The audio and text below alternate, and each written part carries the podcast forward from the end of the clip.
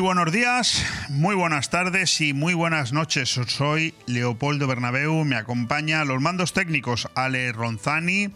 Escuchas esta nueva edición de Aire Fresco en este martes 28 de noviembre de 2020.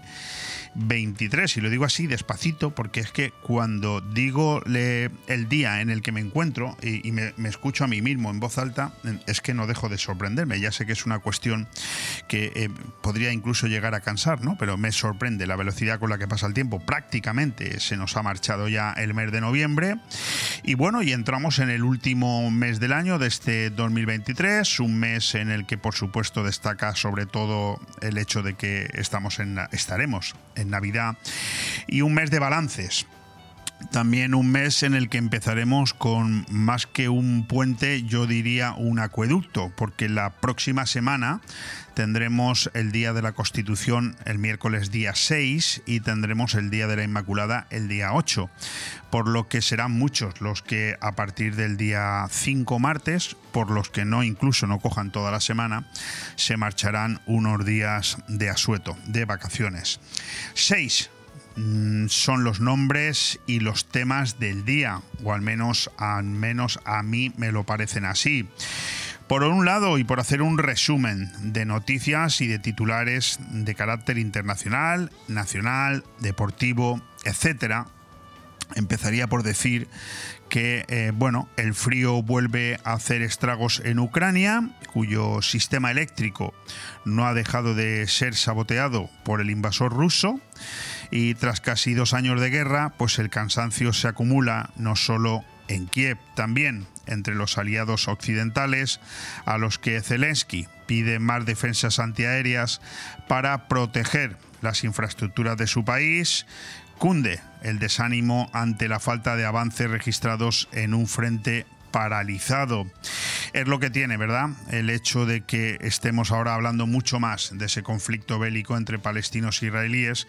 Parece que la guerra en Ucrania, la invasión del opresor ruso, parece que haya pasado a mejor vida. No es así todo lo contrario. Aquí, en casa, en España, Arnaldo Tegui, no es lo mismo meter etarras con delitos de sangre en las listas municipales de pueblos radicalizados por el odio que aspirar nada menos que a ganar unas autonómicas que pasan, sobre todo, por las grandes ciudades vascas, muchísimo más civilizadas. Otegui no se presentará finalmente al Endacari para no afear los carteles de su propia formación. Se conforma el buen hombre de paz por supuesto, espero que hayas entendido la ironía, con mandar en la sombra en Vitoria o en Madrid. Eso le da igual. Por otro lado, vimos ayer una foto que debería ser algo habitual, pero que en España pasa muy pocas veces. La foto de la ministra de Medio Ambiente con el presidente de la Junta de Andalucía. La paz de Doñana, tras dos años de desencuentros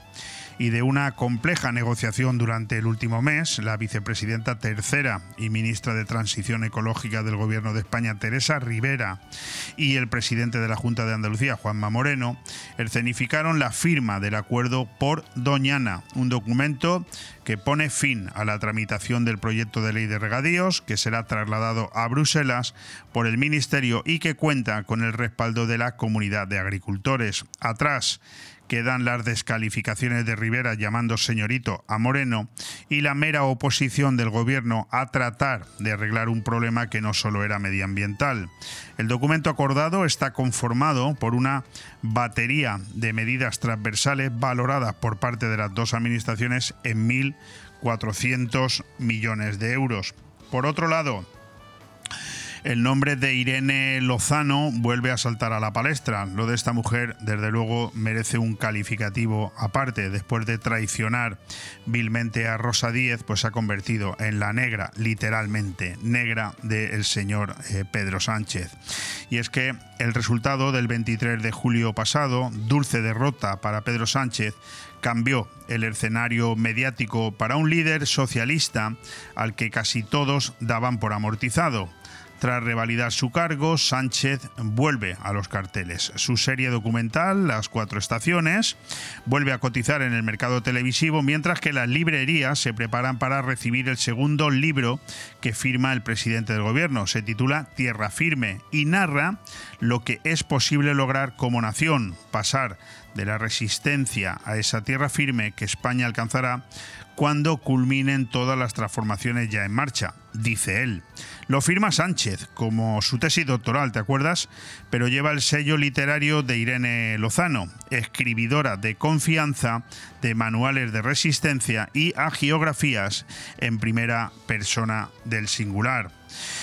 Por otro lado, en el Partido Popular hay movimiento, hay novedades. El pasado agosto, Feijó ya anunció que no movería ficha hasta que el PP definiera su posición en esta legislatura, gobierno, oposición o repetición electoral. Y resuelta la ecuación, el presidente del PP apuesta como portavoz en el Congreso por Miguel Tellado, hombre de confianza que procedente del círculo gallego, lo acompañó en su mudanza a la calle de Génova. El último de los nombres de la actualidad hoy es el de Xavi Hernández, entrenador del Barça. La gente está a gusto con el plan, se siente bien y el vestuario está unido. Es lo que aseguró el entrenador del Barça ayer mismo queriendo alardear, si no de juego y resultados, sí de la confianza que inspira en su club, empezando por el propio presidente Laporta. Una victoria esta noche frente a Leoporto, al que hoy recibe en Liga de Campeones, serviría a Xavi para ganar tiempo sin miedo al invierno. Aire fresco en BOM Radio Benidorm todos los martes, miércoles y jueves de 12 a 2 de la tarde, Aire Fresco, el magazín de actualidad más completo de la comarca con entrevistas, noticias, opinión y entretenimiento en un aire fresco más renovado, más personal y más cercano de la mano de Leopoldo Bernabeu. Recuerda, todos los martes, miércoles y jueves desde las 12 del mediodía hasta las 2. También podrás escuchar Aire Fresco por las tardes en redifusión y los fines de semana un resumen con lo mejor del programa. BOM Radio Benidorm. Seguimos creciendo. 19 graditos son los que tenemos en este momento fuera de nuestros estudios de Bon Radio en el centro de Benidorm, en la calle ondulada, un cielo parcialmente nublado que según el parte meteorológico que yo estoy visitando pues parece ser que se va a ir aclarando un poquito, no mucho, ¿eh? porque a lo largo del día parece ser que va a haber nubes durante toda la jornada, al menos aquí en Benidorm y en la comarca de la Marina Baja. Serán 21 grados en la temperatura máxima que se alcanzará a media tarde y volveremos a los 15 grados y el cielo bastante nuboso a eso de las 9 y 7 minutos de la noche si eres de los que nos escucha en redifusión. En el ámbito de las efemérides, pues mira, hoy día 28 de noviembre, que curioso, solamente se celebra un día especial, el Giving Tuesday o Día para dar. Bueno, pues hoy es un día para dar, por lo tanto, si tienes la posibilidad de regalar algo a alguien, aprovecha que es la jornada adecuada. ¿A quién hay que felicitar hoy? Pues a todos aquellos y todas aquellas que se llamen Jaime de la Marchia, Hilario o Quieta. Dicho esto, paso a deciros quiénes son eh, los protagonistas que hoy nos van a acompañar aquí en estas próximas dos horitas de radio, porque el día se presenta muy animado. Para empezar vamos a tener a un buen amigo de la casa, escritor en ciernes, ex legionario, cabo de la Legión, Javier Cerezo, que se ha hecho pues la verdad es que trending topic, que se dice ahora, ¿no? Muy famoso, con un vídeo que colgó en las redes sociales y que solamente en la red de TikTok ha alcanzado la friolera de un millón de reproducciones. Hoy vamos a tenerlo aquí, está especialmente preocupado con la deriva que está teniendo España. Escucharemos su audio, lo tendremos aquí con nosotros y hablaremos con él también de su libro, que ya tuvimos ocasión de presentarlo en su momento, Sí, mi cabo 1 y 2, porque es tan extenso el libro de Javier Cerezo que lo tuvo que hacer en dos Después tendremos a un buen amigo de la casa, tendremos aquí a Vicente Sabal, gerente de Nos Importas, gerente de Abonabe, porque Vicente Sabal acaba de salir elegido presidente, perdón, vicepresidente de la nueva Asociación Nacional eh, llamada ANESAT que incluye y aglutina a todas las empresas que se dedican a la ayuda a domicilio, a los cuidados a domicilio a personas mayores. Sin lugar a dudas, una grandísima noticia. Ya entrados en la segunda hora tendremos con nosotros a Juan Manuel Castaño Díaz, más conocido con el seudónimo de Juan Díaz, un señor eh, afincado en Benidorm desde hace 10 años, oriundo de León, que este viernes presenta su primera novela, lo hará en los salones del Ayuntamiento de Benidorm, en el Salón de Actos, el libro titulado El robo de los cálices de Cristo. Lo tendremos aquí con nosotros para hablar un ratito con él, porque desde luego eh, a mí me encanta hablar de libros, mm, supongo que se me nota, y, está muy de moda. Está muy de moda que la gente le haya dado por escribir. Me encanta esa, esa idea. Eh, lo que también tiene que ponerse de moda es que a los demás nos dé por leer. No es mi caso, ¿eh? yo lo hago bastante y a los demás os animo a ellos. Bueno, terminaremos el programa con dos hermanos. Estarán aquí con nosotros Cristian y Miguel Rodríguez Siscar. Ellos son los hijos, los herederos, también trabajadores y directivos de la empresa Pecal, antigua Parking Altea, hoy consagrada como una empresa, bueno, que hace prácticamente de todo, desde fachadas, revestimientos, gestión de parkings, pinturas, impermeabilizaciones, pero es que además Miguel es también cocinero, es por cierto un gran cocinero que ha tenido varios restaurantes a su nombre y eh, Cristian eh, es en la actualidad también es concejal del Ayuntamiento de Polop de la Marina en las delegaciones de fiestas, juventud y limpieza viaria. Bueno, vamos a tener un programa de lo más entretenido, vamos a ver si nos da tiempo a hablar con todos de todo. Bon Radio. Nos gusta que te guste. Vive la Navidad en Finestrat. Este viernes 1 de diciembre encendemos la Navidad en Finestrat con la inauguración del alumbrado navideño y el encendido del árbol. Os esperamos en la Plaza del Poble a partir de las 6 de la tarde. Y el sábado, concierto de Santa Cecilia a cargo del Centre Musical Puig Campana. Será a las 7 de la tarde en la Casa de Cultura. Vive la Navidad y la música en Finestrat, porque en Finestrat lo tienes todo. Cuando necesitas llevar tu coche al taller, siempre te surgen dudas, pero eso es porque no conoces los talleres multimarca Eurorepar Pérez Pascual. Chapa, pintura, mecánica, profesionales con más de 50 años de experiencia. Somos referente en Benidorm y la Marina Baixa. Además, si reparas tu vehículo con nosotros, podrás disfrutar de un vehículo de cortesía sin coste. Pérez Pascual Eurorepar, tu taller de confianza. Visítanos en Avenida Alfonso Puchades número 25, Benidorm. En Hidracua trabajamos cada día para ofrecerte una atención personalizada. Realiza tus gestiones sin desplazamientos ni esperas. Es tan fácil y rápido como entrar en el área de clientes de nuestra web www.hidracua.es. Tan solo necesitas tener a mano tu factura del agua y un par de minutos para registrarte. Desde ese momento tendrás tu contrato de agua disponible en tu móvil u ordenador. Conoce tu consumo de agua, accede a tus facturas o solicita la factura digital para recibirla de forma inmediata en tu móvil. Hidracua, tu agua de cada día. La tradición es un arte y en Mesón el Segoviano somos artesanos. Artesanos de la buena cocina. Prueba nuestro cochinillo segoviano, el cordero al horno, el chuletón de buey, bacalao a la vizcaína y muchos más platos que harán que repitas. Además, estamos preparados para cualquier reunión, evento o grupo. Descubre nuestros menús especiales. También tenemos un fantástico menú diario para que comas como en casa. Mesón el Segoviano. Artesanía en la cocina. En calle Ibiza 10, Benidorm. Llévate los juguetes de la tele a precios increíbles y alucina con nuestras ofertas. Estas navidades disfruta de nuestra zona outlet dentro de la nueva tienda Juguetilandia Finestrat con más de 2.000 metros cuadrados. Has escuchado bien, zona outlet con descuentos directos de hasta el 80% y precios de fábrica. Te esperamos en la nueva tienda de Juguetilandia Finestrat, en calle Rafael Alberti, antiguo Bricorama. Y también estamos en juguetilandia.com. Juguetilandia, el lugar donde hay más juguetes.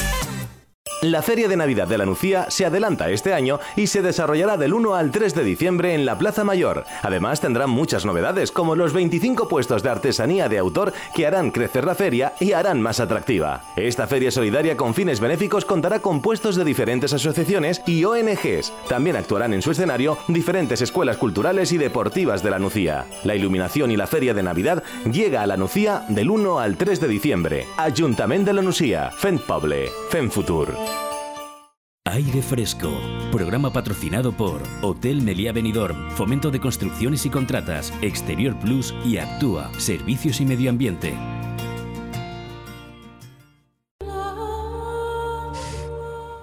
Los métodos de Pedro Sánchez están generando algo más que un mero coste reputacional a España en el exterior. El saldo final de su viaje a Oriente Próximo no ha podido ser más demoledor para nuestros intereses. Al regreso del presidente nos hemos encontrado con una crisis diplomática con Israel, con una felicitación de una banda terrorista como Hamas y con la imposibilidad definitiva de poder ejercer alguna labor de mediación que pudiera servir para construir una paz duradera entre Israel y Palestina. Prueba de ello es el modo en el que, de forma súbita, se ha desvirtuado la posible utilidad del octavo foro regional de la Unión por el Mediterráneo, celebrado ayer en Barcelona. Puede que lo que Pedro Sánchez ha defendido en algunas de sus intervenciones en Israel no ha sido sustantivamente distinto a lo que han afirmado otros líderes europeos. Sin embargo, las maneras, la oportunidad y los escenarios elegidos demuestran que el presidente del gobierno está muy lejos de ser un líder con perfil internacional como se intentó proyectar durante algún tiempo. Que Sánchez sondee la posibilidad de que España se desconecte de la Unión Europea con un reconocimiento unilateral del Estado palestino, mientras ejerce como presidente de turno del Consejo de la Unión, es probablemente el mejor ejemplo de la temeridad y la falta de prudencia con la que el presidente exhibe su método en el eh, marco internacional. El desgaste de la reputación de España no se debe exclusivamente a la frivolidad comunicativa, sino a la manera en la que Pedro Sánchez es capaz de exportar la táctica del muro al ámbito exterior la polarización que le funciona a nivel local en España se vuelve contraproducente cuando se traslada fuera. Otro ejemplo evidente es el coste que empieza a tener para nuestra imagen internacional la gestión de la amnistía. La semana pasada España pasó a formar parte con Hungría y Polonia del Club de Países de la Unión Europea cuyo Estado de Derecho ha sido objeto de debate en el Parlamento Europeo. Ese precedente ha obligado a los eurodiputados socialistas a enmendar el discurso que durante años habían venido sosteniendo en Europa y que tenían como objetivo restar credibilidad política al secesionismo catalán. Estos giros son algo más que un cambio de guion, son una verdadera demolición de los criterios rectores que marcaron nuestra política exterior desde 2014 y ahora, de forma súbita, se ven revocados por puro interés partidista. El método de Pedro Sánchez está generando también una legítima sensación de desamparo entre nuestros diplomáticos destinados en el exterior. Varios embajadores han expresado su desconcierto, frustración y humillación ante la imposibilidad de justificar ante terceros países la errática política del Ejecutivo con respecto al independentismo. Abocados a defender lo indefendible, nuestra misión diplomática se encuentra lastrada por los caprichos de un gobierno cuyos principios han adquirido una volatilidad inédita. Hasta 60 diplomáticos firmaron un manifiesto en contra de la amnistía hace algunas semanas y ahora son varios los embajadores que, que dan testimonio de una sensación de abandono al tener que defender en el exterior exactamente lo contrario a lo que vienen defendiendo durante los últimos seis años. No han pasado ni dos semanas desde que Pedro Sánchez saliera elegido presidente y en apenas unos días los nuevos límites inaugurados por el PSOE empiezan a empañar nuestro crédito exterior y cosechan una crítica transversal en toda la alta administración del Estado.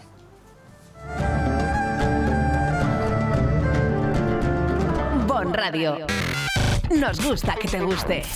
Todo el arte y el sabor del sur en Benidorm lo tienes en la Taberna Andaluza. Menús del día, tapas, raciones, arroces y carnes con ese sabor especial de Andalucía. Huevos rotos con jamón ibérico, fritura de la bahía, croquetas surtidas y mucho más donde elegir. Reservas al 96 585 1087. Te esperamos en calle Esperanto de Benidorm.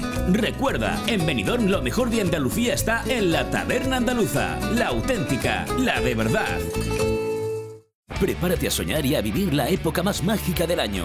Y en Calatabú Restaurante Beach Club ya hemos empezado con un montón de eventos para estas fechas. Además, ya tienes a disposición los mejores menús de comidas y cenas de grupos y empresas con el mejor ambiente para pasarlo a lo grande. Ven a celebrar tus comidas y cenas de empresa en Calatabú y vive la mejor Navidad con nosotros. Calatabú, en la Cala de Villajoyosa. Reservas al teléfono 632 79 42 64 o en www.calatabú.com.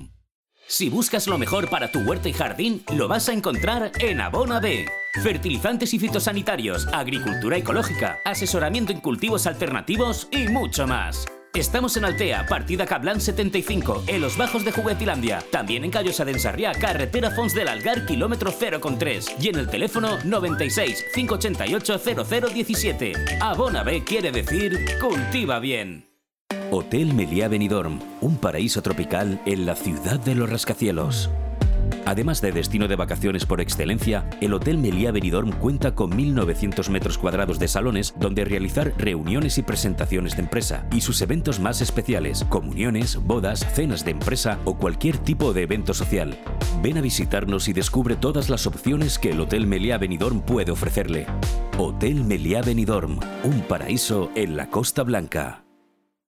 Bodegas Antonio Alcaraz. Vinos de autor reconocidos y premiados por las guías más prestigiosas a nivel nacional e internacional como Peñín y Guía Intervinos, quien otorga 93 puntos a Madre Única, 92 a Abuelo Pedro y 91 a Fons Dalgar.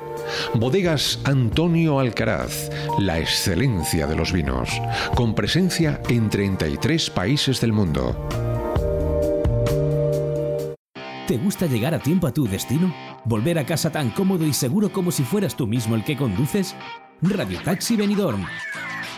El mejor servicio a tu entera disposición. Descárgate nuestra aplicación Pide Taxi para el móvil y solicita un taxi de la manera más fácil. Visita nuestra web radiotaxibenidorm.com. Radio Taxi Benidorm 96 586 26 26. Aire Fresco, programa patrocinado por Hotel Meliá Benidorm, Fomento de Construcciones y Contratas, Exterior Plus y Actúa, Servicios y Medio Ambiente.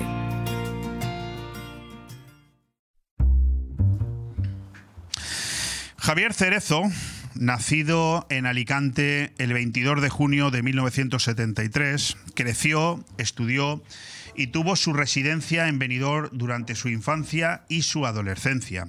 Criado y educado en una familia católica de clase media trabajadora, es reclamado a la edad de 17 años, perdón, por el ejército de tierra español para hacer el servicio militar obligatorio, el cual realiza en la COE 82 del acuartelamiento Canarias 50.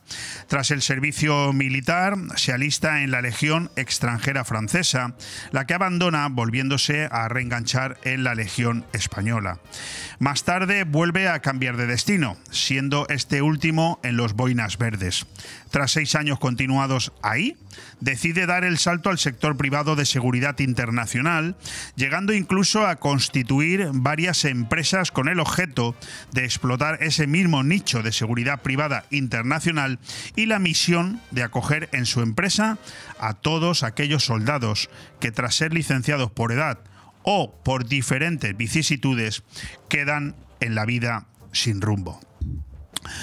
Javier Cerezo, cabo de la Legión, escritor y columnista de esta casa de Bon Radio, siempre ha estado firmemente vinculado a la lealtad con su patria. A mí personalmente, y él lo sabe, me cuesta entender muchas veces los motivos de tanta firmeza con alguien que no le ha mostrado esa dignidad de forma recíproca. Él me lo discute. Le conocí hace relativamente poco tiempo y me sorprendió ver con qué capacidad había sido capaz de escribir un fantástico libro que me acompaña aquí, por, eh, lo digo para aquellos que nos estéis viendo por vídeo a través de las redes, Sí, mi cabo, dividido además en dos tomos por su, por su amplitud, que es algo más que una biografía de la vida de un soldado. Desde entonces, bueno, pues es columnista de Bon Radio y amigo personal. Y cuando a un amigo le suceden cosas extraordinarias, pues a mí me encanta que vengan aquí a contarlas. Javier no es impasible a la situación que está viviendo España, le afecta y mucho, y quiso dar un paso al frente. Grabó un vídeo y este se ha hecho, atención, tremendamente viral. Tiene más de un millón de reproducciones y si te parece, lo vamos a escuchar atentamente porque son dos minutos.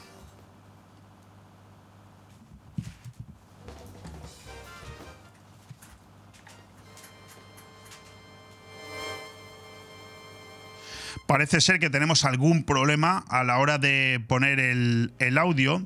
De todas maneras, tengo aquí a Javier conmigo. Javier, ¿qué tal? Muy buenos días. Buenos días a todos. No sé si vamos a conseguir escuchar el audio, pero en cualquier caso, aunque no lo consiguiéramos escuchar, ¿dónde lo puede escuchar cualquiera de los oyentes que se haya quedado con las ganas? ¿Lo tenemos? ¿Tenemos el audio? Pues vamos, vamos a escucharlo. Esta es la noche del 10 de noviembre del 2023. Soy un veterano de las antiguas COES Juré bandera por primera vez en Canarias, en la COE 82. Eh, también soy un veterano de las dos legiones, la, la Legión Francesa y la Legión Española. Volví a jurar bandera, a hacer mi juramento en el año 98 en Murcia. Y también soy veterano de operaciones especiales en Alicante. He corrido poquito más de vida trabajando eh, como soldado privado en diferentes lugares del mundo. Y quiero mandar este mensaje a la Asociación de Guardias Civiles que han declarado que defenderán la patria hasta la última gota de su sangre. Bien, esas palabras entran dentro de nuestro juramento a a la patria, a la constitución, nuestro juramento militar. Juramento que hemos hecho todos los militares españoles. Todos hemos jurado defender la patria y la constitución hasta la última gota de nuestra sangre. Y queridos hermanos guardias civiles, aquí tenéis a un veterano. A vuestro lado estaré. Que no os quepa la menor duda. Y que no os quepa la menor duda que como yo, miles de veteranos van a estar a vuestro lado. Porque no vamos a faltar a ese juramento. Porque tenemos una cita con la muerte. ¡Viva España! ¡Y viva la Guardia Civil! Yo no sé a vosotros, a ustedes, a los que en este momento estáis escuchando la radio, eh, bueno, qué sentimiento os produce esto, ¿no? Que acabáis de escuchar, pero yo sinceramente tengo que decirlo con mucha humildad, pero con mucha sinceridad. A mí se me han puesto los pelos de punta otra vez, porque cuando escuché el vídeo por primera vez me, me impactó. Y yo, claro, estaba viendo además a mi amigo Javier y digo, qué valiente es este tipo, ¿no? Pero claro, luego lo que ha pasado, Javier, con el vídeo, a lo mejor a ti te ha sorprendido. Lo puedo entender. Pero a mí no. A mí no me ha sorprendido porque es que es absolutamente fuerte ese mensaje. Y, yo quería empezar por ahí, ¿no? Exactamente, eh, bueno, te conozco bien, sé qué es lo que sientes, ¿no? Pero exactamente qué te pasó ese día eh, o el día anterior para llegar al punto de decir, tengo que grabar esto. Pues realmente el ver a compañeros mm, de la Guardia Civil, y cuando digo compañeros, eh, lo digo desde el punto de vista militar, eh, pues arriesgándose, en cierto modo, digo arriesgándose porque uno ya no sabe cómo actuar con, con el gobierno que tenemos enfrente pero la verdad que lo que ellos mencionaron es algo completamente natural desde el año 78, desde que tenemos eh, nuestra ley fundamental, que es la Constitución. Y esto es un juramento que se hace eh, normal dentro de las Fuerzas Armadas y mi actitud en ese momento es el fiel reflejo de la, de la educación y de el sentimiento patrio que te inculcan y que te transmiten en, en los ejércitos de España. Ni más ni menos. Soy uno más. Desde ese día, desde el 10 de noviembre, no hace tanto, hoy es día 28, han pasado 18 días, pero el, el vídeo adquiere unas dimensiones que yo ahora sí creo que a ti también te han impresionado. Sí, no, desde luego el vídeo está por todas partes. Eh, es un vídeo que se puede tras, transferir sin, sin ningún problema porque en realidad eh, no, lo único que se menciona en el libro son, eh, es nuestro juramento constitucional el juramento a defender la patria, la unidad del territorio nacional y la Constitución, que es la ley que nos trajo en paz a todos los españoles eh, hasta aquí, hasta el día de hoy. Y es, es un vídeo, pues claro, pues a la gente, que ¿Por- es lo que piensa la gente. ¿Por ¿no? qué crees, eh, humildemente, tú por qué crees que eh, ha, ha llegado a tantísima gente y ha tenido tantas reproducciones? Pues lo acabo de decir, porque es lo que piensa la gente. Eh, vamos a ver, te- hay que tener en cuenta eh, cuántos miles de soldados hay en España. Y estoy hablando, y no estoy hablando de generales, porque generales hay pocos. Soldados, miles, pero no en los ejércitos, no solo en los ejércitos, porque miles hay licenciados. Sí, tú eres un licenciado, por ejemplo. yo soy un licenciado. Y como yo hay miles. Entonces, eh, ya no solamente, no, no- no solamente recorren las cadenas eh, o las vías de militares profesionales, sino. Y, me estoy refiriendo solo a la tropa. A la tropa. Eh, ¿Te llamó la atención ese documento que firmaron hace aproximadamente una semana, 10 días? Creo que eran unos 50 mandos eh, retirados, generales, comandantes, etcétera, eh, pidiendo a los militares en activo que actuaran en defensa de la Constitución. Eh, la verdad que no. No me llama la atención porque es el deber de, de cualquier patriota. El deber de cualquier patriota Pero- pero- es defender la integridad del territorio nacional y la Constitución. Sin, sin esto, primero, sin, si, si el intentar dividir el territorio nacional, eso nos lleva a un conflicto. El intentar eh, violar la Constitución para intentar dividir o amnistiar o- nos lleva a un conflicto. O sea, es la pescadilla que se muerde la cola. Todo esto nos lleva a un conflicto y punto. Es que no hay más. ¿Tú eh, eh, te- te- hasta qué punto te sorprende como, como militar y, y como persona el hecho de que alguien, mm, en este caso es Pedro Sánchez, pero alguien sea capaz de llegar hasta donde ha llegado Pedro Sánchez con tal de seguir en el poder?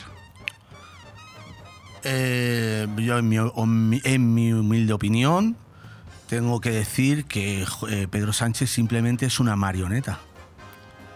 Pedro Sánchez está ahí pues para, para darle paso a una agenda, que eh, estoy hablando de la Agenda 2030, y es simplemente una marioneta. Una marioneta, en este caso imagino que será el hijo de George Soros, el que está tirando ahora de, las, de los hilos, porque George Soros ya, eh, tengamos en cuenta que es un carcamal, es un hombre muy mayor ya, pero que puede estar todavía asesorando a su hijo y será su hijo el que ha cogido el relevo. Pero Pedro Sánchez simplemente es una marioneta. Él dice, hace, eh, dice y hace exactamente eh, lo que le dicen. Por eso vemos espacios de tiempo muy amplios en los que no se le ve por ninguna parte. Se puede ver a, se puede ver a otros políticos, pero a él no se le ve. Ni, declaraciones, ni aptos, ni nada. ¿Por qué? Pues porque hasta que no le marcan los, las pautas a seguir o las cosas que tiene que decir, no las hace. Él simplemente es una marioneta. Eh, ¿Qué te parece personalmente el que se pudiera definitivamente llegar a poner en marcha la amnistía, la ley de amnistía? Bueno, ya estamos viendo que no hay un solo estamento a nivel nacional, ni siquiera internacional, lo estamos viendo en Europa, que no estén en contra, pero da igual. Aquí el señor Pedro Sánchez y el Congreso de los Diputados siguen tramitando esa ley que finalmente se convertirá en una ley y amnistiará a estos delincuentes. A partir de ese momento, ¿tú qué prevés que puede pasar? Pues preveo que se va a desatar, se va a desatar eh, violencia, violencia ¿Por qué? Porque mmm, muchos sectores de la sociedad española eh, va a querer también acogerse a ese tipo de amnistía. Bueno, ya lo, vi- lo vimos ayer con el Joyas este, ¿no? Que, que- que le dijo al presidente que a él también lo amnistiaran, ¿no? Y le Claro, perdonaran su... claro, Bueno, claro. Sí, suena un poco a cachondeo, pero en el fondo está en su derecho. No, no, es que todo, todo el mundo, muchos sectores, eh, de izquierda, de derecha, de extrema izquierda, de extrema derecha, de, de todo. Van, van a querer también acogerse a esa amnistía y van y vamos a ver violencia, vamos a ver violencia y detrás de esa violencia pues vamos a, a ver cómo se solicita esa amnistía. O sea, es que es, es un terreno muy peligroso. Es un terreno muy... No hay que llegar hasta ahí. Ha llegado aquí al, al estudio de Bon Radio, que es tu casa, y has visto que yo tengo encima de la mesa tu libro. Sí. El, el otro me lo he dejado en casa, no me lo he traído La los segunda dos, parte. Pero, pero son dos tomos, que entre los dos son casi 800 páginas escritas, Sí. con una portada absolutamente identificativa, con una calavera con su correspondiente boina de la, bueno, de las boinas verdes. Y tú has llegado a la- al estudio con una Biblia en Sí. la mano. Sí, yo, eh, yo, yo fíjate lo que te digo, Javier, si ahora mismo por aquí, eh, por ejemplo, entrara por aquí, pues no lo sé, una persona así un poco de izquierdas, yo creo que se prendía fuego inmediatamente, ¿no? Porque viendo, viendo la mesa, viéndonos a ti y a mí, diría, No creo. No creo. Eh, creo que. Creo ¿Por- que por gracias a Dios, la gente, la sociedad española en general. ¿ah, sí? Pues ¿me puedes explicar entonces por qué el 23 de julio hubo casi 8 millones de españoles que votaran otra vez a Pedro Sánchez? Muy sencillo. ¿Ah, sí? Sí. Ah, pues explícamelo, porque yo estoy encantado Muy de escucharte. sencillo, Porque Pedro Sánchez no había dicho cuál era su plan de gobierno. Los Y ha no- les ha mentido, perdona, les ha y engañado. no- perdona, ¿y no bastaba con los cinco años que había estado mintiendo a todo el mundo? ¿No eran suficientes las mentiras evidentes? Bueno, eh, también hay que. Yo siempre. En, en un- en- en principio, eh, Leo, mm, yo soy. Me considero eh, actualmente apolítico, porque yo no, no veo ningún. Esto yo no lo veo ni de izquierda ni de derechas. Esto yo veo aquí dos partes: eh, globalistas y patriotas. Yo puedo. Entonces, yo- yo poniéndome puedo- en la piel de ellos, perdona que te ¿De ellos quiénes? De los de izquierda, de los, de- del votante del PSOE. Poniéndome en la piel de ellos. Tú tienes que pensar que son personas que tienen una ideología, una ideología, que están centrados en ella y que hay que entender que tiene que ser difícil para ellos quitarse el velo de los ojos y ver. Eso es difícil. Eso es difícil. Yo no creo que sea tan Eso, difícil. eso pasa hasta en el seno, Y en el seno eso no, hay- no familiar. es necesario ser apolítico, es simplemente escuchar y prestar atención y el político que te engañe, eh, desestimarlo. Pero bueno, no me, da todo- igual de- me da igual del lado que sea. No todo el mundo es igual. Entonces, yo hasta ahí lo entiendo. Pero también veo, veo porque me consta, porque muchos, yo hablo con mucha gente, con muchos amigos, tengo muchos amigos socialistas que, que me lo dicen a la cara. O por teléfono, o por WhatsApp, o por correo electrónico, me, me escriben, me hablan, me- y están desencantados completamente con el PSOE. Oye, no solamente con Pedro Sánchez, sino con el PSOE. ¿Cuántos mensajes has llegado a leer o a recibir en tu cuenta? eh, creo que en este caso es de TikTok. De TikTok, sí. eh, en el vídeo. Pues no sé, tengo. Tendré unos 7.000 mensajes y 5.000, unos 4.000, 5.000 son de veteranos del ejército. ¿Y, y nos dices algunos mensajes que te recuerden, que te hayan llamado la atención? Por, Pues- por el contenido. Pues mm, uno que se, que se suele repetir mucho es eh, el veterano que me dice, me da su, su, rango y el tiempo, los años en que estuvo sirviendo, la unidad, y me y pone, y, y siguientemente pone, doy un paso al frente, mi cabo. Y, o sea, y la, la, gente estaría, en este caso, entiendo yo, eh, dispuesta a poner en marcha o, no, lo, es lo, que, lo, lo, que tú dices. Eh, vamos a ver, no se trata de estar dispuesto, es el deber. El deber de cualquier español es defender la Constitución. O sea, esto mmm, no es un juego, ni es eh, eh, ninguna tontería. Eh, estamos hablando de lo que nos ha traído hasta aquí, hasta el día de hoy, en paz y armonía, a todos, juntos. Cierto. Unidos, Cierto. como los dedos de una mano, la Constitución.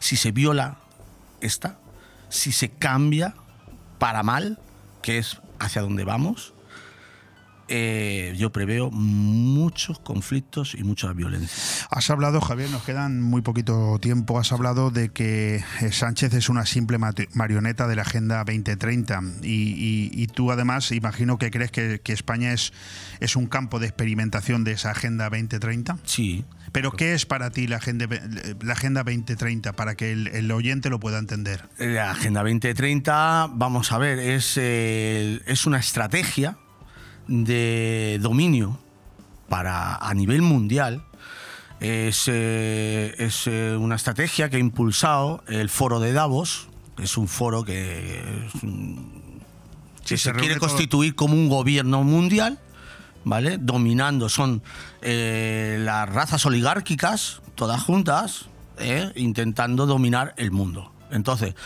eh, esto eh, a mucha gente pues le sonará chino, le sonará una locura, pero hay que quitarse el velo de los ojos como lo están haciendo muchos, muchos, muchos españoles. Entonces España, como es una, un, lugar donde eh, quizás sea el país de Europa mmm, más difícil de dominar por nuestra forma de ser, eh, saben perfectamente que si consiguen eh, incrustar aquí su estrategia, se trasladará a toda Europa. Eh, Javier, un minuto. ¿En qué situación queda el ejército español en todo este jaleo? Eh, bueno, el ejército español hay que tener en cuenta que... Y la, y la Guardia Civil. Eh, eso es el ejército español. la Guardia Civil son militares, eh, hay que, no hay que olvidarlo. Entonces, eh, aunque, aunque son policía, pero son militares. La Policía Nacional, igualmente, la, Policía Nacional está completamente dividida. Completamente dividida. Yo tengo decenas uh, de amigos, eh, policías, por no decir centenas, de, amigos policías que, que, yo recibo sus mensajes y están completamente divididos. Hay un sector que apoya la, las acciones que dicta Marlaska y, y, un, y un mayor sector a nivel nacional que no, que no, no lo ven. Luego la Guardia Civil es policía también, pero es un estamento militar. Pues, eh, pertenece al ejército. Y el ejército, eh, el ejército tiene muchos generales y muchos coroneles, pero a mí que me expliquen a mí, porque yo desde el punto de vista de la tropa, que me expliquen a mí eh, qué general o qué coroneles van a ir a capitanes. Capitanes, ¿eh? ya no estoy hablando de los suboficiales, porque ¿para qué hablar de los suboficiales o la tropa? Porque los suboficiales o la tropa jamás van a permitir esto pero en muchos, en muchos capitanes puede ser que capitulen. Pero, y generales y coroneles capitularán, muchos, pero que me expliquen a mí qué general o qué coronel va a ir a capitanes de las compañías de los tercios, me estoy hablando de la Legión Española, de la Brigada Paracaidista, de operaciones especiales, de regulares y unidades de élite como las que he mencionado, ¿qué generales o coroneles van a ir a los capitanes a decirles que van a capitular? que la bandera de España, el juramento que han hecho, no vale para nada y que van a rendir la bandera. Javier, ha sido un placer volver a escucharte. Yo creo que tus reflexiones son clarísimas. Y como te tengo al otro lado del teléfono cada vez que quiera, si vemos que la cosa se sigue complicando, lo que haré será volverte a llamar porque me volverá a encantar que vuelvas por aquí para seguir hablando y además eh, se nos quedan muchas cosas pendientes porque yo quiero seguir hablando de tu libro y eh, para eso antes de Navidad vamos a tener otro ratito Muy bien. Para, para seguir hablando de tu libro, de la Biblia y de la situación de España. ¿Te parece bien? Sí, eh, quería retirarme diciendo una última cosa. Adelante. Eh, yo veo que la gente empieza a abrir los ojos, no a abrir los ojos, sino a ver. ¿no? Eh, es, muy importante porque esto ya no va de izquierdas ni de derechas, esto va de nuestra propia libertad. ¿no? Entonces eh, es muy importante que la gente se pare a analizar hacia dónde vamos, porque esto puede convertirse en un conflicto, un conflicto real. Pues ahí lo dejamos. Muchísimas gracias, Javier. Bon Radio. Nos gusta que te guste. Nirvana Asesores es una asesoría especializada en subvenciones que harán crecer tu negocio. En Nirvana Asesores no solo te ayudamos a realizar tus obligaciones fiscales, también te ayudamos a crear, a formarte e informarte de todos los cambios legislativos. Infórmate en el 629-556-020, en calle Limones 8, en el Centro de Negocios Benidorm, o en nirvanaasesores.es.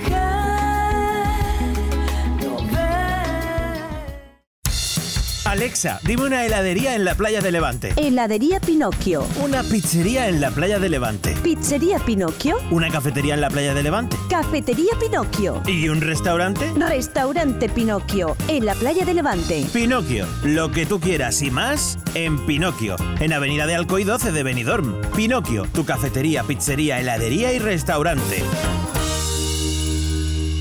Gran gala fin de año en Benidorm Palace.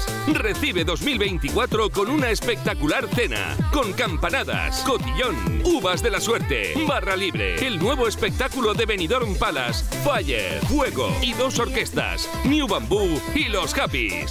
Y de madrugada chocolate con churros. También puedes venir directamente al show con entrada más barra libre. Gala fin de año en Benidorm Palace. Información y reservas en benidormpalace.com. Gracias a los fondos europeos, Benidorm se transforma en una ciudad más verde, más accesible y más integradora. Renovamos calles y plazas, creamos pulmones verdes como el Moralet y construimos nuevos espacios para la atención social y el ocio. Estrategia de Desarrollo Urbano Sostenible e Integrador EDUSI de Benidorm. Una manera de hacer Europa. Proyecto cofinanciado por el Fondo Europeo de Desarrollo Regional. Me voy de cena de empresa, na na na na na, a la cava aragonesa, na na na na na. Los compis eligieron entre varios menús, solo espero que ese día también estés tú. Comidas y cenas de empresa en la Cava Aragonesa. Se trata de compartir una fiesta con compañeros y amigos. Recuerda que la Cava Aragonesa te ofrece diferentes menús y espacios. Reserva ya 96 680 1206. Benjamín, esta cocina se cae a pedazos. Pero si es modernísima. Mira, estuve el otro día en el Big Mat de aquí y me atendió un auténtico catedrático en cocinas. Big Mat, claro. De profesional a profesional, somos los todo del sector, los de siempre. Nos encontrarás en Big Mat Aliazul de Benidorm y Villajoyosa y en www.bigmataliazul.es.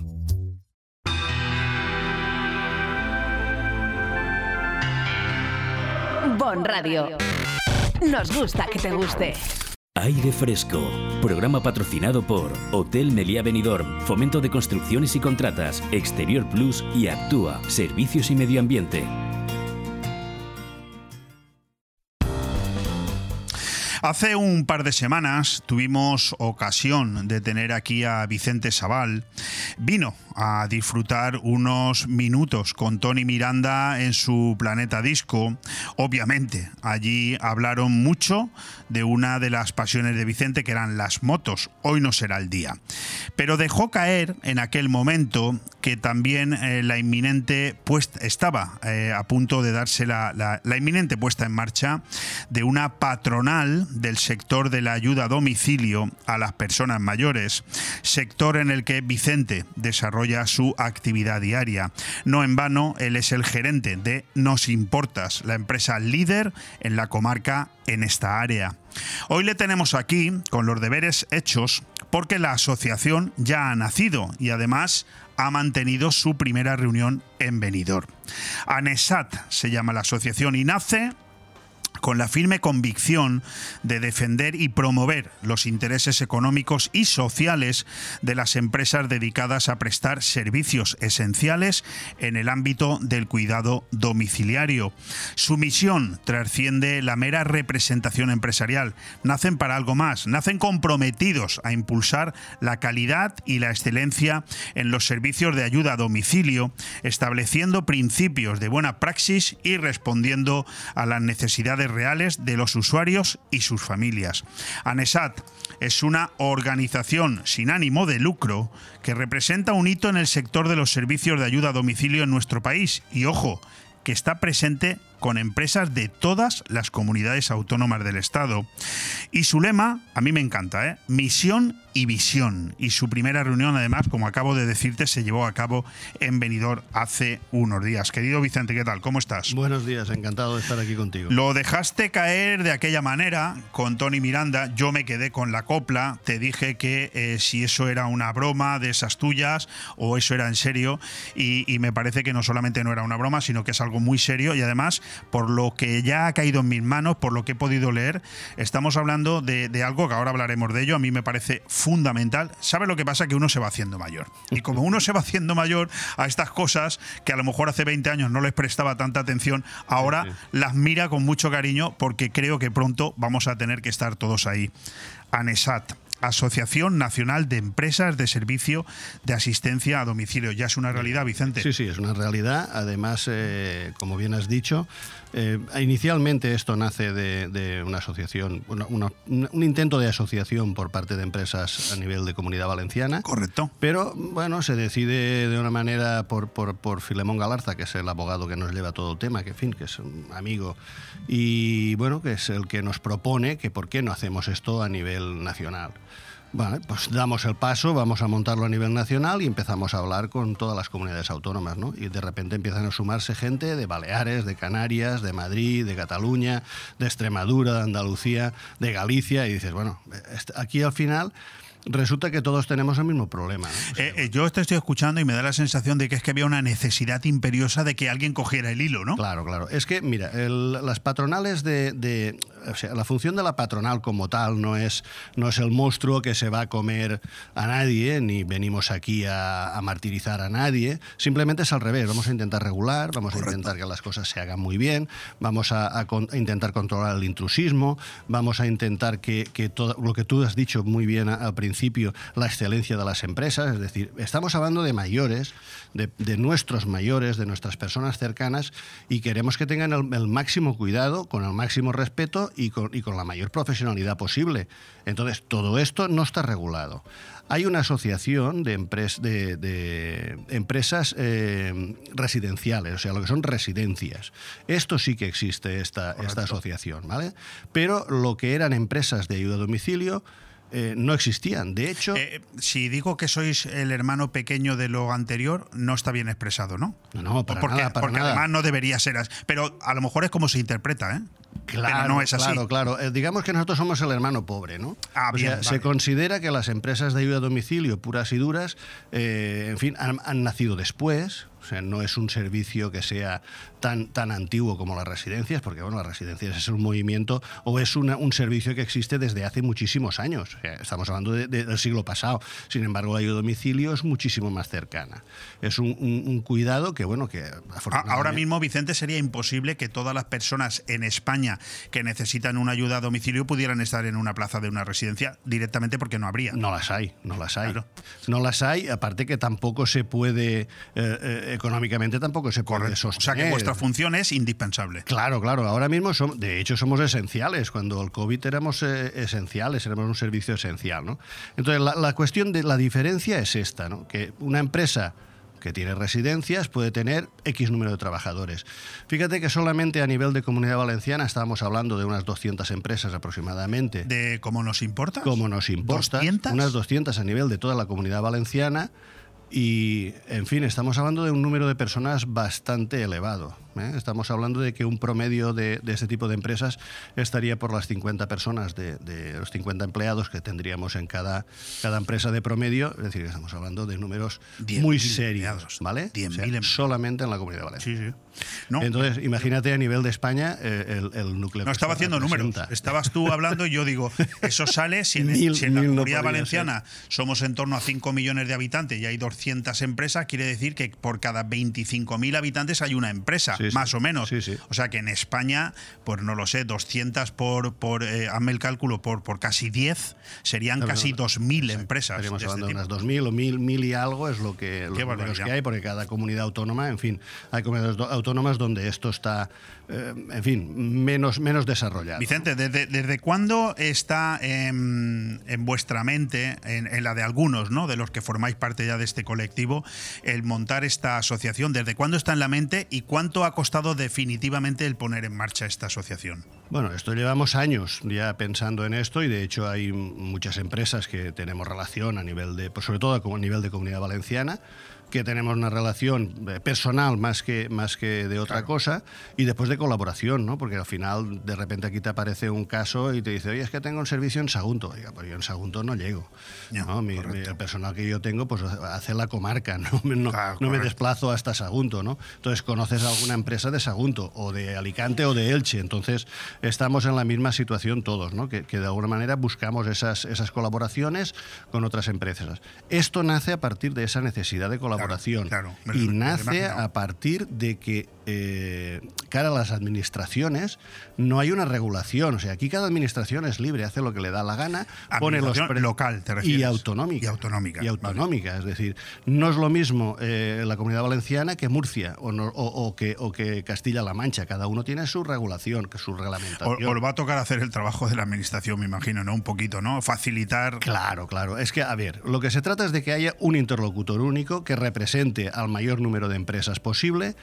Eh, ahora mismo estamos en torno a las 180 empresas que ya formamos parte de este grupo. Estaríamos en un 10% de, de lo que es eh, a nivel nacional, más o menos lo que, lo que ahora mismo está ya estamos metidos.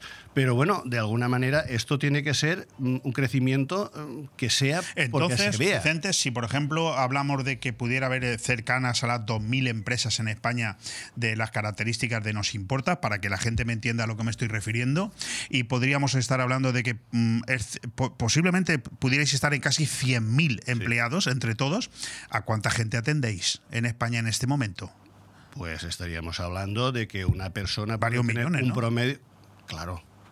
Varios millones de Varios personas en este momento personas, sí, sí. necesitan ayuda a domicilio. Sí, sí, porque la misma, el, mismo, el mismo auxiliar puede estar eh, perfectamente haciendo 5, 6, 7 personas diferentes durante la semana. Madre mía. No, no está siempre a las mismas horas. O sea, a ver, esto es un, un servicio a la carta, no, no es un servicio... A ver, un servicio de, de residencia es, como bien sabes, tú vives allí, tienes tu- tus Sí, sí. horarios, cumples tus horarios y ya se Tengo a mi padre, o sea, sé perfectamente lo que es. claro. Esto es un, un servicio mucho más autónomo, es decir, le da más autonomía a las personas. No es lo mismo estar en tu casa que estar en una residencia. O sea, Las residencias son absolutamente necesarias, ¿vale? Vamos a partir de esa. Pero supongo que habrá también grados, ¿no? Es decir, a lo mejor las personas que atendéis vosotros todavía están en una situación en la que se pueden permitir no estar en una residencia o no funciona así, no, tiene por qué. No tiene por qué. No tiene No por tiene qué. por qué. Tú puedes tener personas ya con una movilidad totalmente reducida, con, con- con encamados totalmente, que no tienen, mm, en fin, que puedes incluso darle servicios paliativos y está en su domicilio, porque ha decidido estar en su domicilio, no en una residencia. Entendido. Es decir, aquí, a ver, es muy amplio el servicio que nosotros damos. Entonces vosotros dais un Vocación, servicio. vocación, o sea, la palabra clave aquí es vocación. o sea, el personal que tenemos nosotros es vocacional. Es decir, aquí no puedes, un auxiliar no puede existir como tal, o no puede ser, eh, no es un vendedor de, de cajetillas de, Imposible. de- de tabaco, ¿no? O no es un vendedor de Tiene que ir a asear a una persona, a limpiarla, a darle de comer, eso, o hay vocación o es imposible. Tienes que empatizar, o sea, tiene que empatizar con la persona. Cada, cada, cada usuario necesita un auxiliar diferente. La misma auxiliar no puede, no, no puede compatibilizar con todo el mundo. O sea, esto es cada- o sea se Qué tiene que ajustar. qué complicado. esto es un Tetris. ¿El pelo se te ha puesto blanco por Es un eso o no? Nah, se me ha puesto blanco por la edad. ¿eh? Y todavía me queda pelo como a ti, ¿no? Porque hay- yo tengo algunos amigos que tienen una frente muy grande. Yo afortunadamente no... Nosotros vamos bien. No me llega al cogote todavía la Nosotros vamos bien. ¿no? Oye, ¿te atreves a decir así muy por encima, aunque algo has dicho ya, ¿no? Pero ¿por qué y para qué nace eh, ANESAT? Ane- Anesat sale, na- nace como una, una necesidad de poner los puntos de vista en común de todas las empresas, de que to- el amparo de las mismas empresas que nos encontramos eh, muchas veces tenemos que luchar contra las administraciones que en vez de facilitar, la mayoría de las veces sabes que la administración son maquinarias muy pesadas y entonces eh, tú tienes que jugar a su juego y no al revés, ¿no? Entonces, eh, esta es una, una necesidad que había entonces de poner en común. A ver, eh, muy por encima queda claro que el servicio que están recibiendo vuestros eh, clientes, en este caso por llamarlo de una manera respetuosa, usuarios, eh, no van a notar nada. Es decir, vosotros vais a seguir atendiendo exactamente igual. Sois las empresas las que a partir de ahora entendéis que en- con vuestra unión en un colectivo, en una asociación, en una federación, como la queramos llamar, sois las que realmente vais a ver un posible beneficio en cuanto a que se os tenga más en cuenta para determinadas cuestiones, ¿no?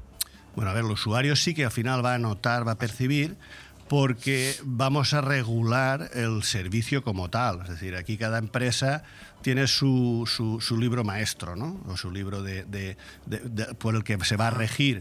Entonces, lo que vamos a intentar es de que mm, lo que son las disciplinas que, de- que se utilicen en cada momento, oye, que sean mucho más severas y que eso vamos a beneficiar al, al usuario. Es decir, vamos a, a incrementar la calidad de este servicio, regulándolo de una manera mucho más estricta. Eh, en cualquier caso, Vicente, mm, quiero entender que vosotros, los gerentes de las empresas que ahora estáis asociadas y las que se tienen que asociar, porque me imagino que es todavía muy pronto para que se hayan asociado todas, ¿no? Pero, pero supongo que lo terminarán haciendo, ¿no?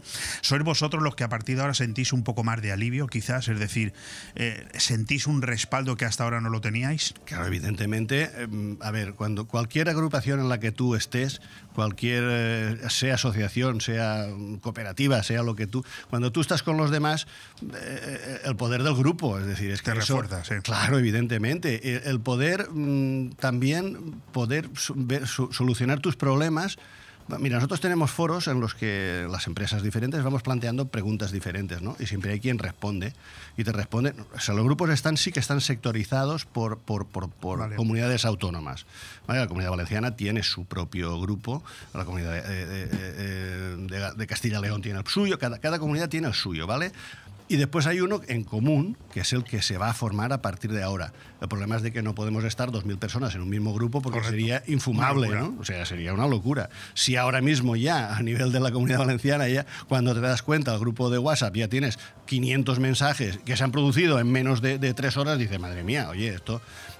No es efectivo. No es, no, es, no es eficiente, ¿no? Entonces, todo Déjame, esto es lo déjame que- que arrime un poquito la escuadra a nuestra sardina. Eh, lanzaste aquí la idea hace un par de semanas o tres, que es cuando yo te la capté al vuelo, pero tú hablabas de comunidad valenciana y en cambio yo he visto que esto ha nacido con potencia y como, como consolidada a nivel nacional. ¿Qué ha pasado en estas tres semanas? No, no, a ver, esto nace. eh, mira, en la reunión, se, en la primera reunión efectiva que, que se tiene sobre esto se convoca en Valencia y lo hacemos en Valencia y fue el año pasado en, en cerca de Navidad, o sea, muy cercano a estas fechas. A partir de ahí, el, el, eh, Comunidad Valenciana como tal nace, pero, pero después se han sumado muy rápidamente de otras comunidades. Y ¿Y co- además, cómo se han enterado? O sea, esto, vamos, la- bueno, a ver, aquí hay grupo, hay Esto va gente ¿eh? que tiene empresas que pueden estar en más de una comunidad. bueno, empresas y déjame que diga, y necesidad por, por verse en un colectivo que, que se asocia, ¿no? Necesidad imperiosa. Además, Imperiosa. Esto corre como la pólvora. Esto, esto. Entonces, además, eh, hay el que es el secretario de, de ANESAT, eh, Josep Sirera, que es de Alcoy, pues eh, se mueve mucho en el tema de formación para todo el tema de, de- en fin, pues muchísimos temas, ¿no? Pero sobre todo el tema de, de ayuda a domicilio y tiene contactos con, toda, con empresas de toda España. Bueno, Entonces, y, y Vicente Sabal, vicepresidente. Bueno. Eh, no, no, escucha, yo me siento especialmente orgulloso porque al final yo veo a Vicente Sabal, pero veo venidor. Es decir, venidor, eh, vamos un poquito a tirar para nuestra casa, ¿no? De, de nuevo, Comunidad Valenciana lidera, venidor lidera. Bueno, volvemos a, a- a- a ser punta de lanza en algo tan importante como son los mayores. ¿no? Claro, claro. Y más una ciudad como la nuestra, donde el tema de mayores es especialmente sensible, ¿no? O sea, aquí hay que tenerlo muchísimo más en cuenta que, que en, otras, en otras ciudades, ¿no? Eh, Benidorm es una ciudad que está viva todo el año, pero que una gran parte del año tiene personas de, de- de una edad. ¿Cuánta gente se ha venido en los últimos 35 o 40 años a vivir a esta comarca, que son personas mayores extranjeras que deciden, bueno, pues que ellos quieren eh, acabar su, su tiempo, que, que es mucho, gracias a Dios, pero lo quieren acabar en, en esta comarca porque el sol, el privilegio del clima, eso me imagino que una empresa como la vuestra lo nota, ¿no? Hombre, por supuesto. Aparte que tú cuando sales a la calle ves la media edad de la gente y desde luego muchos chavales no hay, ¿no? O sea, muchísimos más que pintan Sí, canas. ¿no? O, o que, o que necesitan ayudas técnicas que van con el bastón o van con un andador. Por lo tanto, la- hay un envejecimiento evidente de la, de la sociedad y nosotros estamos en una comarca oye, o en una ciudad especialmente donde tenemos un clima espectacular durante todo el año. Tenemos unas, unas instalaciones y tenemos, en fin, unas plantas hoteleras, apartamentos. Y aquí se vive muy bien, ¿qué quieres que te diga, no? Me ha sorprendido que dijerais en la nota de prensa que sois una organización sin ánimo de lucro. ¿Qué quiere decir esto? Claro, nuestro ánimo no es el hacer negocio, no, somos un- no es una empresa de empresas. Vale. Es, una asociación en la que todos O sea, la que no tiene ánimo de lucro es la propia asociación. como Claro, tal. claro, claro, Vale. claro. La asociación como tal no tiene ánimo de lucro. Eh, sí, sí que es evidente de que desde esa misma asociación pueden nacer plataformas de compra, plataformas de venta, eh, no sé, de- desde selección de personal.